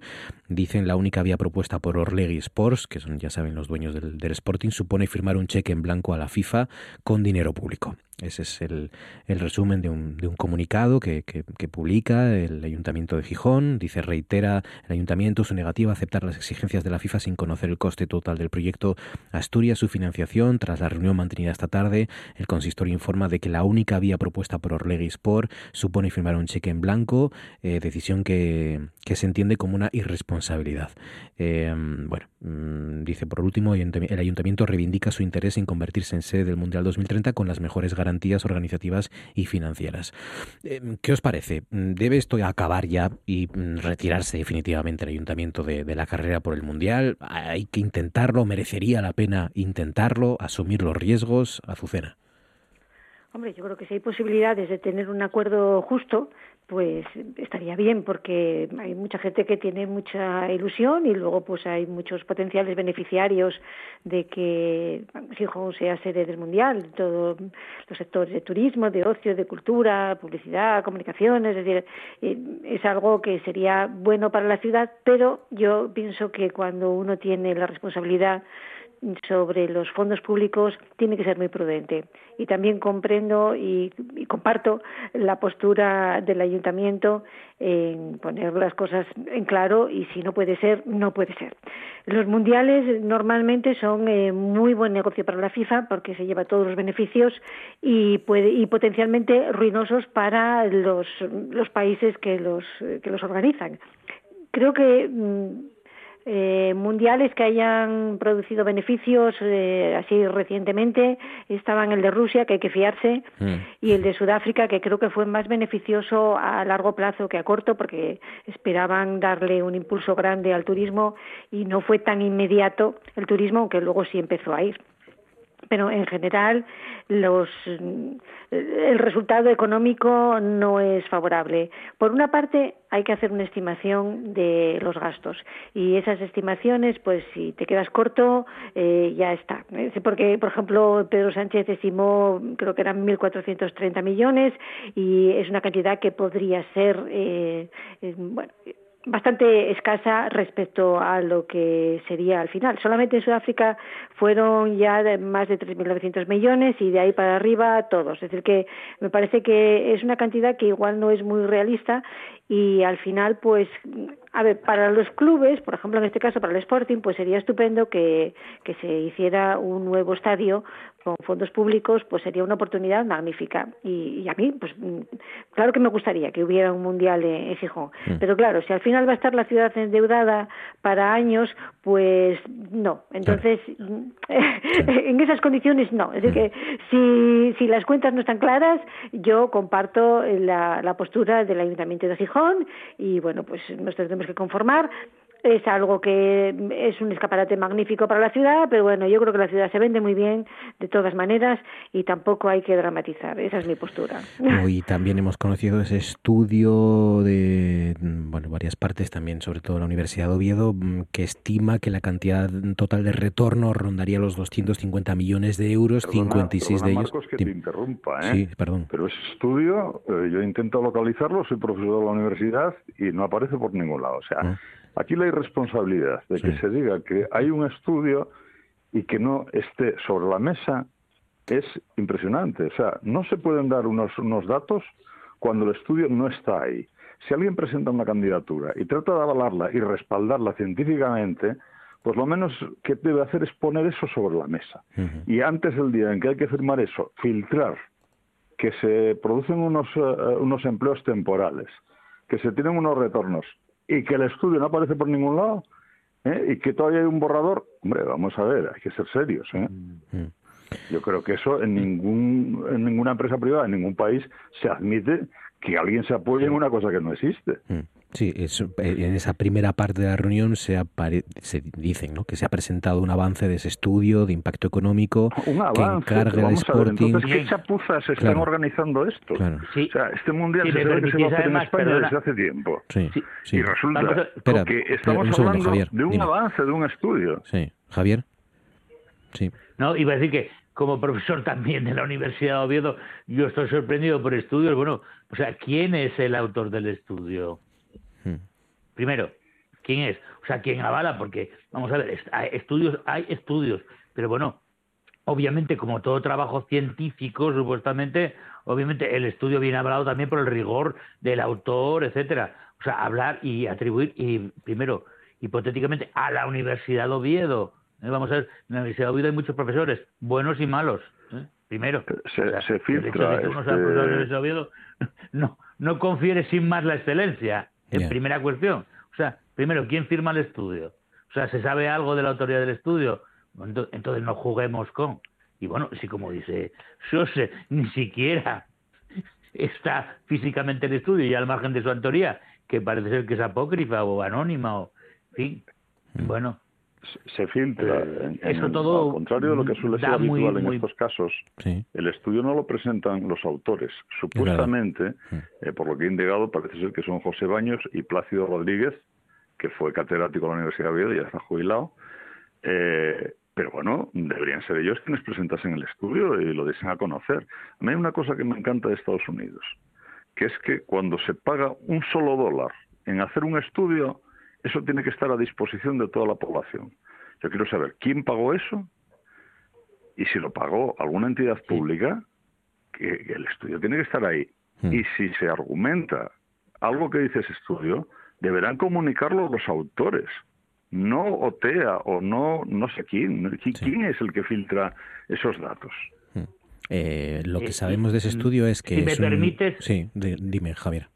Eh, no, en relación con el tema, vamos, si ahora se dice que hay efectivamente unos autores, bueno, yo también puedo poner la mano en el fuego respecto de que el crédito que confiero a esa autoría tampoco me, me supone, eh, vamos, aquí entre nosotros, por mucho que sea catedrático ya jubilado, todos sabemos quién es ¿eh? el profesor en cuestión. Es decir, que no, no digamos que también es una obra científica, porque bueno, eh, sabemos de su trayectoria ¿eh? académica. Aquí dice, vamos, que el, que el, el, impact- el, eh, estudio de impacto, que es un avance, que también eso es importante, de, de ese estudio del impacto económico es del Sporting, o lo encargó el Sporting junto a las cámaras de comercio de Ah. Gijón, Oviedo y Avilés y OTEA, a la Universidad de Oviedo. Sí, lo encargó a mediados del mes de diciembre y puedes repasar la, la prensa de la época y dice que en mes y medio estará terminado. Ya pasó el mes y medio. Pues el estudio debería estar ahí para que lo viésemos, porque hay que ver cuál es la metodología que utilizan y demás.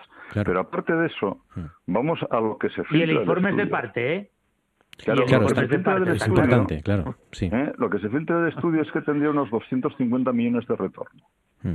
Y lo que se filtra por otra parte es que rehacer el Estadio del Molinón para pasarlo a tener 10.000 espectadores más aproximadamente supondría unos 150 millones de euros. Y la FIFA exige toda una serie de cuestiones de que el ayuntamiento asuma toda la seguridad, de una serie de infraestructuras, una serie de cosas que andan por el orden de 50 millones. O sea que el gran negocio que nos proponen con los datos que están filtrando es que nos embarquemos en una aventura en lo que seguro son 200 millones que sacamos del bolsillo público y después se supone que puede haber unos 250 millones de retorno. Bueno, yo no creo que hubiese muchos inversores que, que apostasen por eso, ¿eh? incluso aceptando pulpo como animal de compañía. Mm. Sí, sí, las cifras la verdad es que eh, sorprenden, ¿no? Ver, Pero tenemos que ser un poco críticos. A mí me ha sorprendido algún Y- artículo y- que he visto publicado y- estos días Sí. que, que es, vamos, absolutamente increíble, ¿no? Mm. Que por una vez que, que políticos de distintos partidos ponen la prueba a un proyecto que es no se sabe qué, no se sabe cómo, y después de haber intentado pegar un pelotazo, cambiando el molinón de sitio y, y generando una Claro. reestructuración urbanística, hombre, pues, eh, ¿qué, qué Yo- es lo que se, se- lo que se pretende hacer? Javier. No, yo lo que veo sobre todo y por encima de todo son se está- se están privilegiando los intereses privados, pero eso sí con financiación pública. Hmm. Es evidente, o sea, ya desde la propia concepción del propio informe que es encargado por esas entidades privadas que buscan obtener el beneficio, pero eso sí, a costa de implicar a la corporación municipal. Entonces, bueno, me parece, y efectivamente con unos retornos que, bueno, habrá que ver, porque además el propio diseño del Mundial 2030 es un, Bueno, es un diseño, sí. o sea, ¿qué equipos van a competir? ¿En qué ciudades en concreto? Teniendo en cuenta que nos repartimos entre Portugal, Marruecos y España. Claro. Claro, totalmente difuminado. Claro, es que, eh, es que el estudio, claro, No eh, eh, el estudio tendría que, para empezar, efectivamente saber cuántos partidos se van a celebrar en el Molinón. Porque yo creo que eso todavía no se sabe, ¿no? Si van a ser tres o cuatro, o porque además no es lo mismo Claro. que juegue en el Molinón una Alemania-Italia a que se juegue, con todos mis respetos, un República Checa, mm, eh, Islas Feroe. No sé si las Islas Feroe están Marcos, clasificadas, supongo que no, pero bueno. tampoco- ¿eh? O, un Burundi. muy lejos. Claro. José. Tenemos la experiencia hace 40 años de un mundial que pasó por Asturias. ¿Qué efecto tuvo? Hombre, Ninguno. pues, ¿eh? Ninguno. El efecto, el efecto primero que tuvo movido, yo lo puedo decir, que fue por la precipitación, porque hacía falta ir al mundial, derribar la tribuna Sánchez del Río, que era la primera de Europa que se había construido ¿eh? con hormigón armado, cemento armado, sin columnas eh, en, la, en la parte anterior. y se tiró porque por la rapidez para, para llegar al mundial no daba tiempo a, hacer ninguna fórmula que permitiese conservar eso. Gracias a que a que se hizo esa maravilla y que eh, ya no había una, una tribuna que conservar, pues mira, después se pudo hacer ahí el, el maravilloso centollo de, de Calatrava, ¿no? Hombre, cuidado con, con, eh, con comprar duros a peseta, como se decía. Javier, ¿no? ¿Ibas a decir algo? No, no, estoy totalmente de acuerdo con eso. Es que efectivamente el caso del 82 fue, fue revelador. Retornos en aquel momento. Es verdad que no hablamos del fenómeno del fútbol como fenómeno de masas, que obviamente ha, digamos, se ha desarrollado exponencialmente en los últimos 20 años, ¿no? No había ni siquiera, bueno, la transmisión vía satélite. Eh, Asia no estaba conquistada por el por el balompié, como hoy desde luego está totalmente rendida, ¿no? No había los petrodólares poniendo en funcionamiento todo, todo el negocio del fútbol, pero, pero quiero decir que incluso en ese escenario, eh, efectivamente, los rendimientos fueron decrecientes. Pero vuelvo a insistir, en el escenario que se nos antoja al 2030, donde no sabemos, entre otras cosas, por los conchaveos entre el presidente Sánchez y el rey Mohamed, no sabemos qué nos queda del Mundial. Claro. Y tantas prisas, es decir, hay que firmar ya sin conocer nada, es que eso es un atropello, es que solamente las condiciones ya es como para pensárselo. Y, es más, Azucena, fiándote de, un organismo... se puede decir mucho y mal, ¿eh? Eso, eso te iba a decir, fiándose de la FIFA. Eh, claro. No, no sé yo si Sabemos que el negocio es para ellos, eso ya se sabe. Eh, no sé yo si la FIFA es uno de los organismos en los que una ciudad se puede, puede confiar. no, no, cuenta que transparente no es. Así es. Así es. Que, el último mundial que le pregunten a Qatar, ¿no? Claro, claro. claro. Eh, Eso en ciudades en las que no haya que hacer nada en el estadio, a lo mejor. Yo sé, pero después de haber escogido la localización del mundial, tuvieron que cambiarlo de fecha porque resulta que en verano hacía mucho calor allí y ni con el aire acondicionado de los estadios bastaba, ¿no? Y hubo que pasarlo a, época de invierno. Pero vamos a ver, es que la FIFA no tiene nombre. ¿eh? No es alguien la FIFA con y la UEFA, negociar nada. Son tal, son tal para cual. O sea, en fin, esos organismos poco transparentes eh, que se nutren efectivamente de, de recaudaciones de todo tipo, bueno, eso. Ahora vienen, sin embargo, mendigando que venga la ayuda de los poderes públicos. No, pues hmm. para ellos. Pues parece efectivamente muy, muy lejos la candidatura por, bueno, la, Nueva España, de hecho, por ejemplo, ya lo da por, por cerrado, que, que no los leo ya y cierro con las, los titulares. La RTPA.es dice la plantilla de IDVASA ratifica el acuerdo que pone fin a casi cuatro meses de huelga. El Principado activa un plan de choque para reducir las listas de espera en las ITV. El comercio dice un pavoroso incendio devora un edificio de 14 plantas en Valencia y deja 13 heridos. El último recuento es de 14 heridos.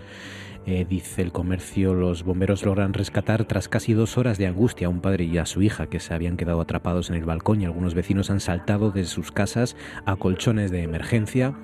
La Nueva España dice, última hora del incendio en Valencia, 13 heridos en el incendio más virulento de la historia de la ciudad. Repito que hay un último conteo que, sube un herido más, hasta 14. También titula, como les comentaba la Nueva España, El Molinón dice adiós al Mundial tras la negativa del Ayuntamiento a los requisitos FIFA y, entre comillas, la única propuesta de Orlegui es firmar un cheque en blanco y la voz de Asturias que dice fin a la huelga en la ITV, el respaldo mayoritario de los trabajadores al acuerdo con el Principado. El gobierno regional anuncia un plan de choque para reducir las listas de espera. Los empresarios califican el pacto de oportunidad perdida y reclaman que se abra el servicio a la competencia. También titula La voz de Asturias, dice ArcelorMittal comenzará a construir su nuevo horno eléctrico de Gijón en abril y mm, dice buscan a personas atrapadas en el incendio de dos torres de 14 plantas en Valencia. Al menos 10 dotaciones de bomberos municipales trabajan en la extinción del fuego que ha generado una gran columna de llamas. Varias personas eh, dice la voz de Asturias, que yo creo que es un titular, eh, dice varias personas permanecen atrapados en los edificios. No hay constancia a esta hora de personas atrapadas en, en el edificio, pero como les digo, la última hora es que hay 14 heridos, 6 de ellos bomberos, aunque como les comentaba antes es muy difícil estimar el número de víctimas porque el fuego sigue activo, porque la temperatura de ese edificio ahora mismo es muy grande y, es muy complicado ¿no? hacer un balance oficial. En todo caso, aquí se lo contaremos y lo analizaremos con Azucena Álvarez, Javier González Vega, José Alba. Gracias a los tres compañeros, muchísimas gracias y cuidaos mucho. Un abrazo fuerte. Gracias a vosotros, un abrazo. Gracias. gracias. Buenas noches.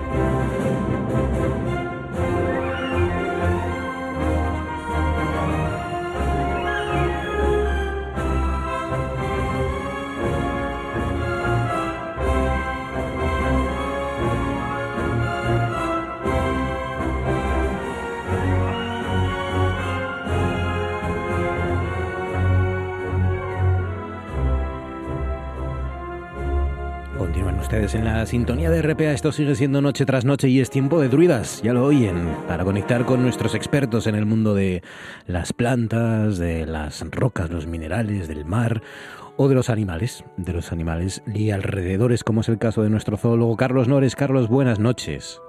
Muy buenas noches. ¿Qué tal, Nores? ¿Cómo estás? ¿Bien? Pues perfectamente. Me alegro, mucho, me alegro mucho. Hoy un asunto entre manos que, que nos gusta, que nos gusta porque, como ya saben que le gusta hacer a Carlos, em, arroja preguntas incómodas y complejas, pero, pero por eso, precisamente por eso, fascinantes, ¿no? Por ejemplo, una de las preguntas que vamos a dejar hoy sobre la mesa es ¿qué debe prevalecer en Asturias, sin ir más lejos, el valor natural de algo o el valor cultural, ¿no? Eh, si hay que decidir entre uno y otro, tenemos que retirar algún tipo de, construcción o de eh, o de mm, sí, entidad que, que, tenga pues un valor cultural, un valor histórico para mejorar la parte medioambiental o la parte natural o al revés, es merece la pena sacrificar un poco de lo mm, segundo para reivindicar y conservar lo primero. Bueno, eh, vamos poco a poco, nos vamos hasta Vía Viciosa, y nos llevas hasta Vía Viciosa, ¿no? Sí, sí, volvemos al viejo tema que ya hemos tratado en varias ocasiones del reasilvestramiento el rewilding, los límites, eh, qué es lo que debe de prevalecer, como tú estabas diciendo, ¿no?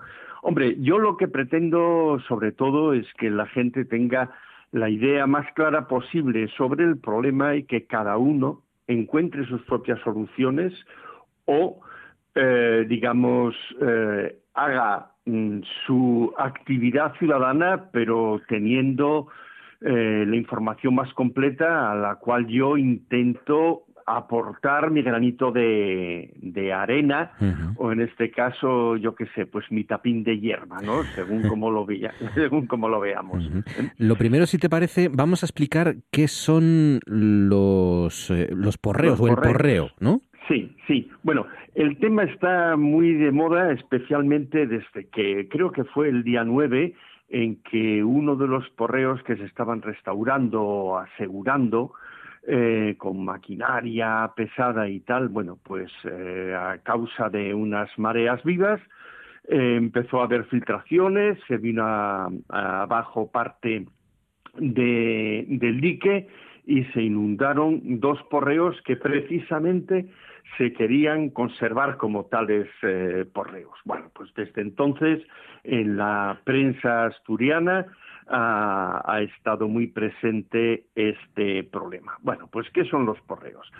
Bueno, pues los porreos son lo que en Holanda llaman polders, que es eh, más de un tercio del país. Son polders, es decir, son eh, prados o superficies agrícolas arrebatadas al mar, ¿eh? porque están por debajo de la línea de, pleamar.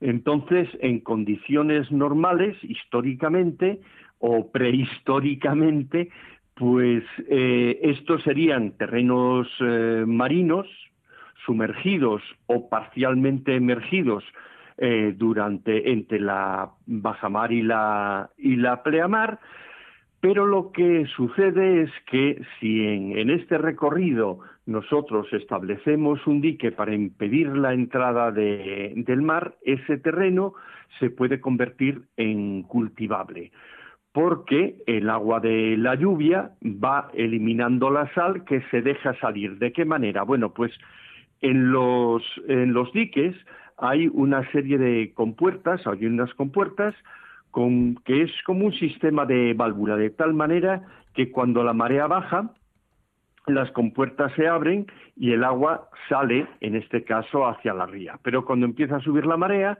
las, compuertas se cierran, no deja entrar el agua marina y se va acumulando el agua dulce de la lluvia que en el siguiente ciclo mareal vuelve a eh, salir al mar y de esa manera se desalinizan ah. los terrenos que antiguamente fueron marinos y se pueden convertir, como sucedió aquí, bueno, pues fundamentalmente en terrenos ganaderos o también en terrenos agrícolas. Yo recuerdo uno de los de los porreos ahora inundados, el de Sebraño me parece que fue, que es el que se llamaba el porreo de el, eh, ¿cómo se llama esto que con lo que se hace la cerveza del lúpulo, ¿no? Porque había una plantación de lúpulo en, en, en, este de Ceballo o en otro o en otro similar, ¿no? Que estaba a la derecha de la carretera según se va hacia el mar.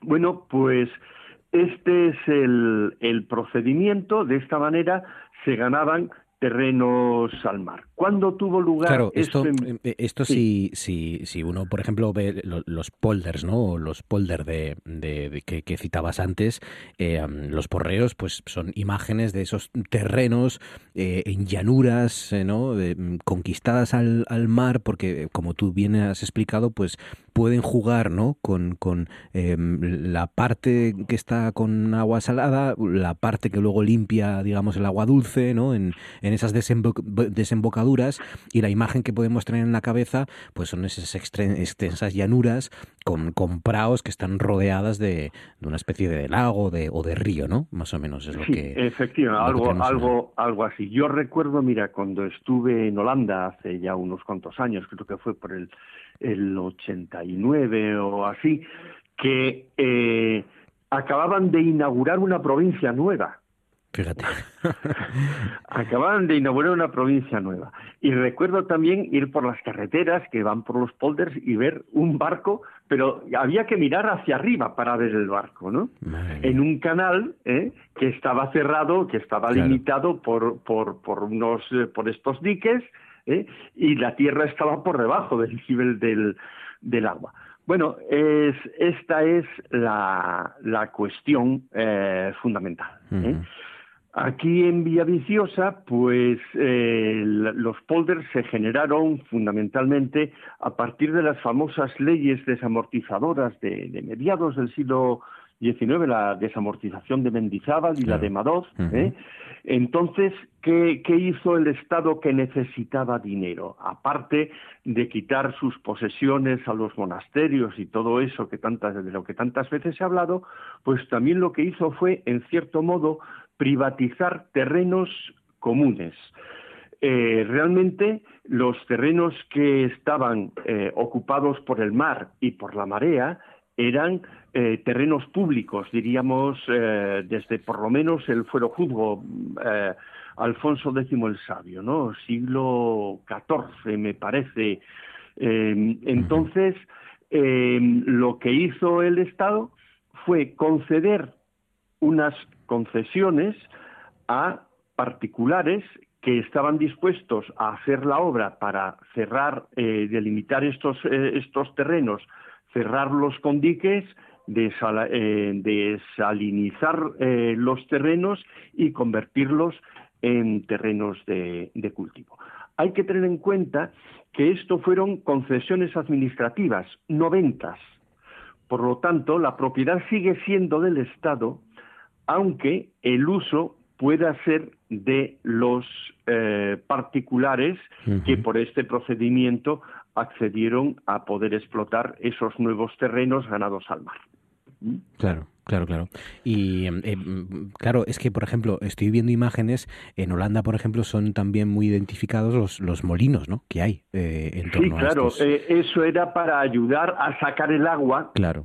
al, al exterior, porque claro, en Holanda eh, llueve mucho, hace mucho frío, más que, que aquí probablemente, y entonces como son extensiones muy grandes, lo que hacían los molinos era eh, ayudar a bombear ese agua fuera de los diques. Mm, con, lo cual tenemos eh, aquí eh, los porreos eh, que son de propiedad pública, ¿no?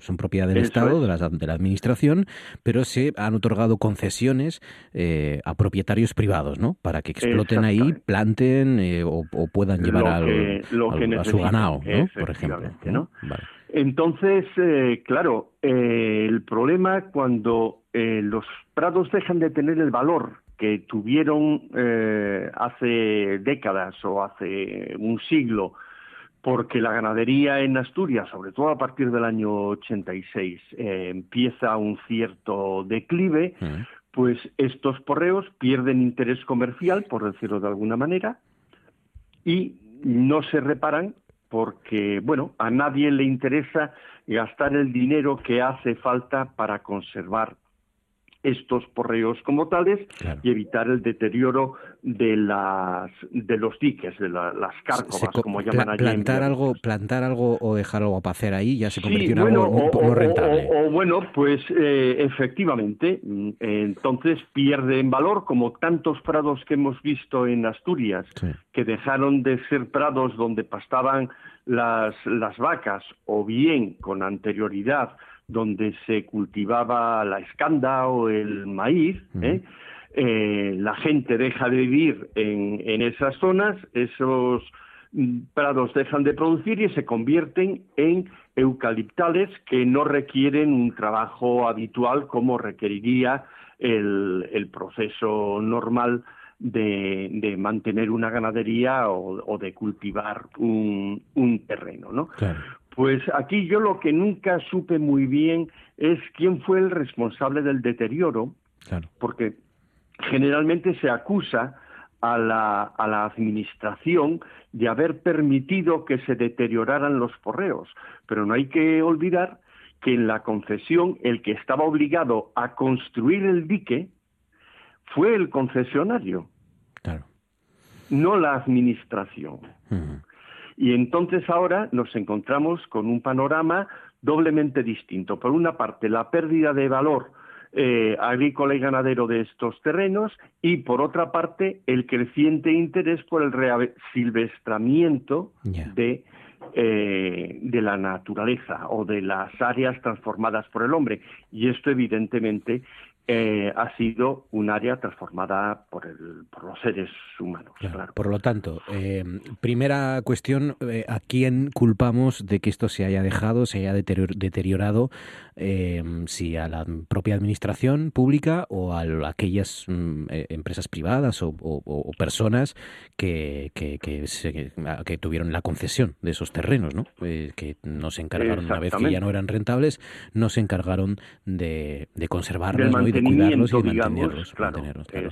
¿eh? y, una vez que, bueno, pues eso, dilucidar las culpas, que tampoco sirve, no sé si servirá para mucho, a lo mejor para pedir, eh, pues sí, eh, que, lo, que lo paguen. Yo creo que para tranquilizar fundamentalmente las conciencias, es decir, que la culpa sea de otro. Sí, sí. Pero más allá de eso, pues la cuestión es eso, ¿qué hacemos ahora con, con, estos porreos, no? Em, los em, rompemos, los destruimos y que se recupere la ría en su estado original, que, vuelva otra vez a conquistar ese terreno la ría y, como estaba antes de la llegada del hombre, o se conservan como testimonio también de algo que, funcionó y que, el hombre hizo y que, que nos alimentó durante años. de la historia ¿no? de, de, la comarca, ¿no? de la ría de, de Villaviciosa. Entonces es aquí donde está, bueno, pues una de estas eh, preguntas sin respuesta que queremos eh, lanzar, ¿no?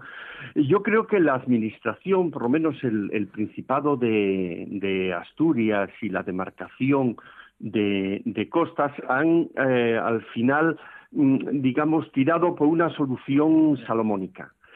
Desde hace más de 10 años eh, empezaron a deteriorarse y a entrar el agua en algunos de estos porreos, los que están más próximos a, la villa, eh, entre, digamos, Villaviciosa y el Gaitero, aproximadamente, bueno, un poco más allá eh, del Gaitero, pues fueron deteriorándose, el agua fue entrando y entonces eso yo entiendo, pienso que no se va a reparar.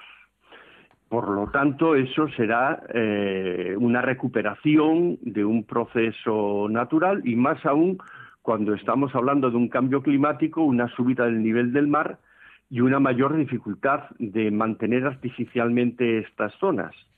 Pero por otra parte, unos porreos que hasta ahora se habían mantenido en, tal estado, como son el de Sebrayo y el de, el de Villaverde, mm pues eh, que está en la desembocadura del río Sebrayo, a más o menos a la mitad de la, de la ría por la margen eh, derecha, pues ahora eh, este mes, por, por efecto de las mareas, se han inundado y lo que se quería conservar, pues ya estamos de nuevo con la discusión de quién es la culpa de que se hizo mal la operación para consolidar el dique y entonces por eso al subir la marea el dique cedió y se llenó de agua, en fin, todas estas cosas que estamos viendo en la prensa estos días.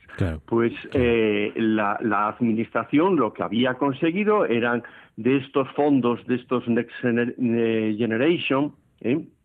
un dinero para consolidar esos porreos y eh, ayudar a la ría, a los que están inundados, a que se conviertan en un hábitat natural lo más parecido al, al anterior. Es decir, eso, es, eh, una de cal y una de arena. Eso es importante porque, claro, yo te iba a decir, hombre, la administración seguramente dirá que lo más barato, eh, pero, pero es claro, si el hecho de eh, recuperarlos supone que va a venir dinero de Europa o que va a venir dinero del ministerio y que pues mm, se va a poder hacer, ¿no? Con dinero de fuera, pues eso ya es otro debate, claro.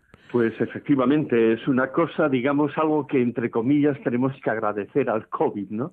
El que haya llegado este dinero y se haya tratado de eh, ejecutar estos planes de, mm. de, mantenimiento de los porreos. No lo voy a llamar a conservación porque, según como lo veamos, el vaso pues puede estar medio lleno o medio vacío. ¿no? Y luego, claro, hablando ya de rentabilidad pura y dura, que a, a mí no me gusta porque hay mucho más detrás, pero hablando de rentabilidad, ¿qué es más rentable? Eh, dejar que la naturaleza siga su curso y que la ría y las especies marinas y las especies em, em, de aves pues vuelvan otra vez a, su condición natural antes del siglo XIX o em, que el Consejo de Villaviciosa y el Ayuntamiento de Villaviciosa pueda tenga ese escenario de mostrar pues eh, los el, porreo los porreos no de, del Sebrayo y de, y de Villaverde, pues a los turistas o a la gente que esté interesada en ese asunto, ¿no? Y pueda ser un reclamo Porque, turístico. Al fin y al cabo es un rasgo característico de la zona, que aunque se hicieron porreos también, o polders, en, en, algunos, en algunas otras rías, en, en Avilés y en Ribadesella, por ejemplo, sí hubo también concesiones eh, de este tipo que en el caso de las de Avilés ahora están pues, pues debajo de los muelles de Sidesa, de Inespal y, todo esto. Pero quiero decir que fue en su momento eh, un proceso que también está asociado a una mentalidad de, la época, no solo a conseguir dinero, sino a facilitar el desarrollo, porque en aquel momento esos prados que se ganaban al mar tenían un valor económico y una producción que en este momento pues no tienen el sentido que entonces eh, tuvieron, ¿no?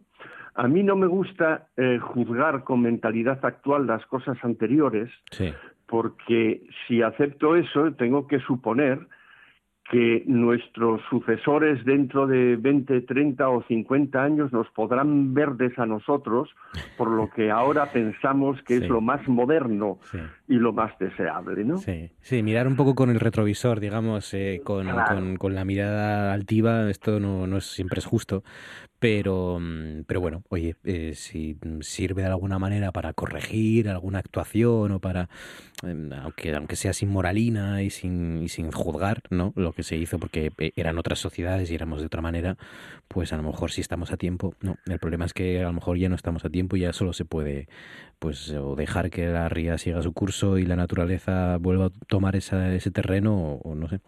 Claro, y una cuestión clave es, o sea, ¿en qué momento paramos el reloj o, la, historia o, la reconstrucción de la ría, ¿no?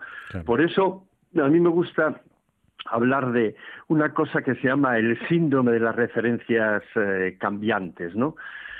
Que, bueno, pues eh, en realidad es un fenómeno eh, como encontré en una revista que es psicológico y sociológico, mm. aunque se habla mucho de él precisamente en biología de conservación, porque cuando decíamos tenemos que dejarlo como estaba antes, bueno, también esto lo hablamos en otras noches tras noches, pero ¿cuándo es antes?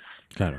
La, la mayor parte de la gente se retrotrae a su infancia o a lo que le contaba su padre o su abuelo, ¿eh? Su bisabuelo ya no, porque probablemente ya no habló con él o no le escuchó eh, en directo. Esa es la naturaleza prístina, ideal, eh, a la que había que volver o la que había en tiempos de su abuelo ya estaba transformada por el hombre y habría que ir a un punto todavía más anterior. Pues es un poco lo que sucede aquí. Hay gente que, abogando por la recuperación de la naturaleza, lo que quiere es que vuelvan los porreos porque es como lo conoció toda la vida. Otros lo que pueden decir es que no, no, no, si queremos recuperar la naturaleza tenemos que ponerla como estaba antes de que se hubieran construido los porreos. Claro. Y este es un debate eh, que, yo creo que, interesa, que está abierto y que además, eh, bueno, la Unión Europea cada vez eh, da más dinero y, hace planteamientos enfocados a esta recuperación digamos, anterior, anterior a las intervenciones humanas. Pero yo siempre pongo el mismo ejemplo. ¿Qué va a ser de los Países Bajos? Buf, qué mala pinta tiene eso, sí, sí. Pero bueno. ¿Eh? Pues claro, si lo llevamos a un extremo. No, claro, no, no, está claro, está claro. Sí, sí. Pues nada, miren la cantidad de, preguntas y de reflexiones que quedan sobre la mesa a través de los eh, porreos de Villaverde, el porreo de Villaverde y el porreo de Sebrayo en Villaviciosa. Carlos, cuídate mucho, amigo, un abrazo fuerte, gracias. Pues muy bien, seguiremos hablando de esto seguramente en el futuro, porque da más de sí. Claro que sí. Un abrazo, amigo, gracias. Igualmente, hasta luego inventándose y basándose sobre una medición de ruido rosa que no recoge el ruido de impacto, que es lo que hay aquí, llevan dando estas licencias bestiales pornográficas año tras año tras año, porque se van pasando la licencia como si fuera una pelota. Y os canto, os canto un poquito. Basta ya, basta ya, esto no se puede aguantar, su ruido no se puede tolerar, su ruido no se puede tolerar. Madre mía, Amaya. O sea, le damos un aplauso desde aquí, ¿no? Por lo menos en ha gustado o no? Aunque no lo escuchen. No, hombre, que si nos ha gustado. Muchas gracias. La hora rojiblanca y la hora azul. Con Juan Aguja y Pedro Ayongo. Esta noche iremos con toda la previa del Valladolid Oviedo de mañana y del Burgos Sporting del domingo. Además, tertulia de políticos sportinguistas con el tema del Mundial, si Gijón debe o no seguir optando a ser una de las sedes. Hoy con Pablo González, presidente del PP, con Jorge Urlé, con Lolo Iñarra y con José Ramón Tuero. Y además, análisis oviedista con Blas Martínez y escucharemos a Carrión, el técnico del conjunto Carballón, desde las 11 de la noche, aquí en la Autonómica. Esto es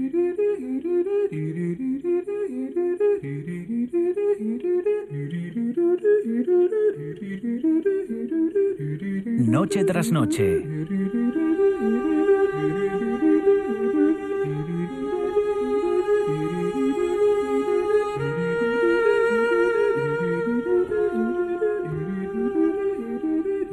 Con Marcos Vega.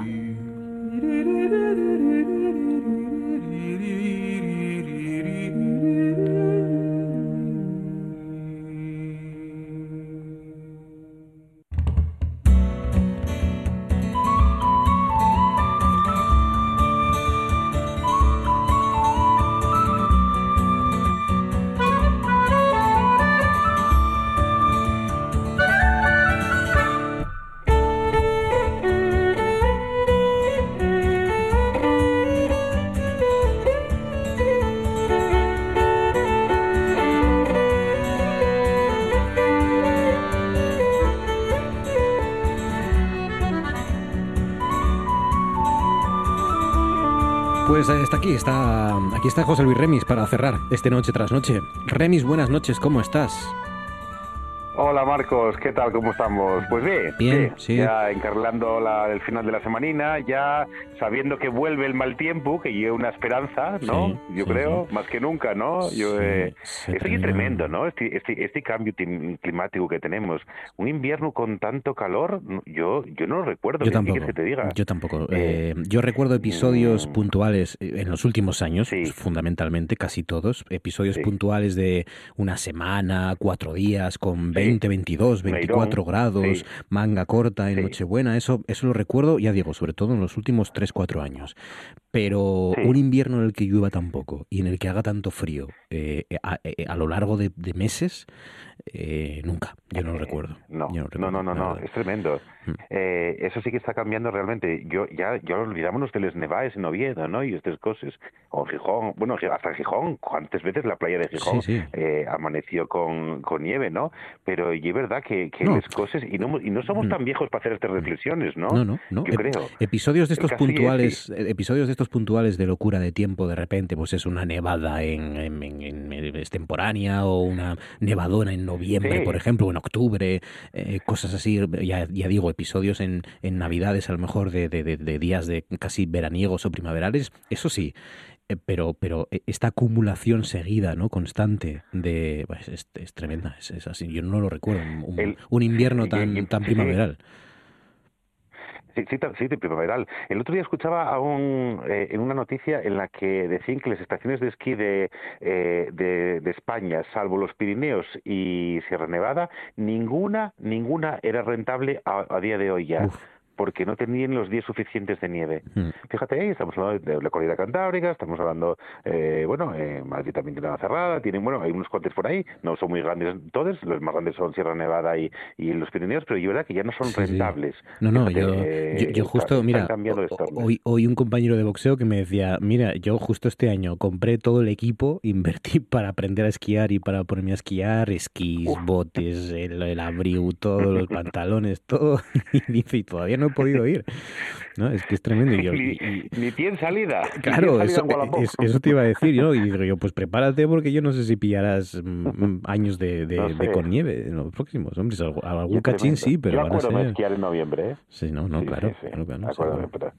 En fin, y la, vida que cambia. Sí, pero bueno, hoy el nombre que tenías cosas. apuntado, ¿no? Para cerrar hoy es el de un tal Coldo que desde ayer, ¿no? Oh. Encabeza gran parte de los titulares políticos de, de nuestro país a nivel nacional. Coldo García ¿no? Este ex asesor del de ministro mm, por aquel entonces de Transportes, José Luis Ábalos, que fue detenido ayer por el presunto cobro de comisiones irregulares en la compraventa de mascarillas durante la pandemia y que hoy, como digo, ha marcado la, la actualidad política. El PSOE no, no, no, ha hecho nada contra Coldo García mm, porque no está afiliado al partido. Sí que ha suspendido de militancia a su mujer, que está, parece ser también involucrada en, en una operación por el, ese presunto cobro de comisiones por las mascarillas el PP ha exigido explicaciones al gobierno y, y así estamos, ¿no? Eh, y por el PP se pregunta, claro, si, la, si, si tiene relación el, el, cese precipitado ¿no? del entonces ministro de Transportes y hombre fuerte, uno de los hombres fuertes de Pedro Sánchez, con esta historia, ¿no? Que es una de las preguntas que también está sobre la mesa, claro. El, sí, sí, el caso y que, fíjate, yo ya ahí daba la vuelta un poco la noticia, porque bueno, ya no nos coge de sorpresa nada de estas cosas, ¿no? Mm. Eh, pero sí, sí, sí hablaba, eh, o sí pensaba, cuando dieron la noticia eh, ayer por la noche y empezaron, según me comentaron, que empezaron a funcionar los eh, los mensajes de detuvieron a Coldo, ¿no? Era, era, era la frase sí. suficiente, ¿no? Porque sí. creo que era muy conocido dentro del partido, de estas cosas. Claro. de hecho, la mujer trabaja también en el ministerio, como tú bien dices, y todo esto. Y detuvieron a Coldo. ¿Cuántos, eh, y me vas a permitir la expresión, Marcos, cuántos culos apretados en ese momento eh, empezarían a funcionar? Ajá, eh, porque, claro, claro que lo que sabía este hombre supuestamente, pues igual que lo que pudo saber Bárcenas en el PP o lo que pudo... Y es más, te voy a decir más, me, voy a recordar que además lo, lo sé de primera mano, sé el momento en el que, por ejemplo, a Río Pedro le comunicaron algo parecido cuando, fíjate, ya estamos hablando del caso Marea aquí hace pues que 15 años por lo menos, más por de 15 menos, años, más, cerca de 20 años eh, eh, ya en, en, Asturias cuando le comunicaron que, eh, que se iba que se iba a prisión. Eh, estaba en un acto y demás y empezó empezó a revolver, empezó a, a ponerse nervioso y acabó abandonando y, y, yéndose y dejando de intervenir ni de nada y, y, se, y se, fue corriendo, ¿no? Eh, pues imagínate el, ayer el momento en el que detuvieron a Coldo y toda esa gente, porque esta gente al final sabe todo, sabe todo. Claro. Eh, sabe, sabe de ti todo lo bueno y todo lo malo y, y, y, empiezas a decir qué dirá y qué no y qué no dirá y qué anunciará la fiscalía y qué no, qué no le dirá, ¿no? Eh, porque el hombre este hoy lo, dejaron en, en, libertad provisional porque no, hay, no había peligro supuestamente de peligro de, de fuga, pero pero mm, sí, pero bueno, tiene, lo que la, puede contar la, y hasta dónde me puede afectar. Tiene la prohibición de no no puede salir de España eh, pero, pero sí se ha quedado en, en libertad de momento eh, y, y bueno, pues eso, es también, claro, lo, lo, que pueda contar y lo que no pueda contar, lo que sepa, fue era mano derecha, era uno de los asesores eh, personales de, de Ábalos y, y, bueno, mm, sí, veremos a ver en qué, en qué queda. Eh, también es una cosa que los partidos, en este caso el PSOE, se tendrían que hacer mirar eh, porque eh, casi todos sabemos que muchas veces actúan como partidos, sobre todo los dos grandes, PP y PSOE, como agencias de colocación. Eh, y aquí en Asturias lo sabemos además muy bien también. Em, y, y, es verdad que a veces se tendrían que hacer esa reflexión, ¿no? Cómo un, una, un individuo puede pasar en pocos años de ser portero de lugares, digamos, de moral distraída a ser asesores del ministro de Transportes, asesores personales de, del ministro de Transportes, ¿no?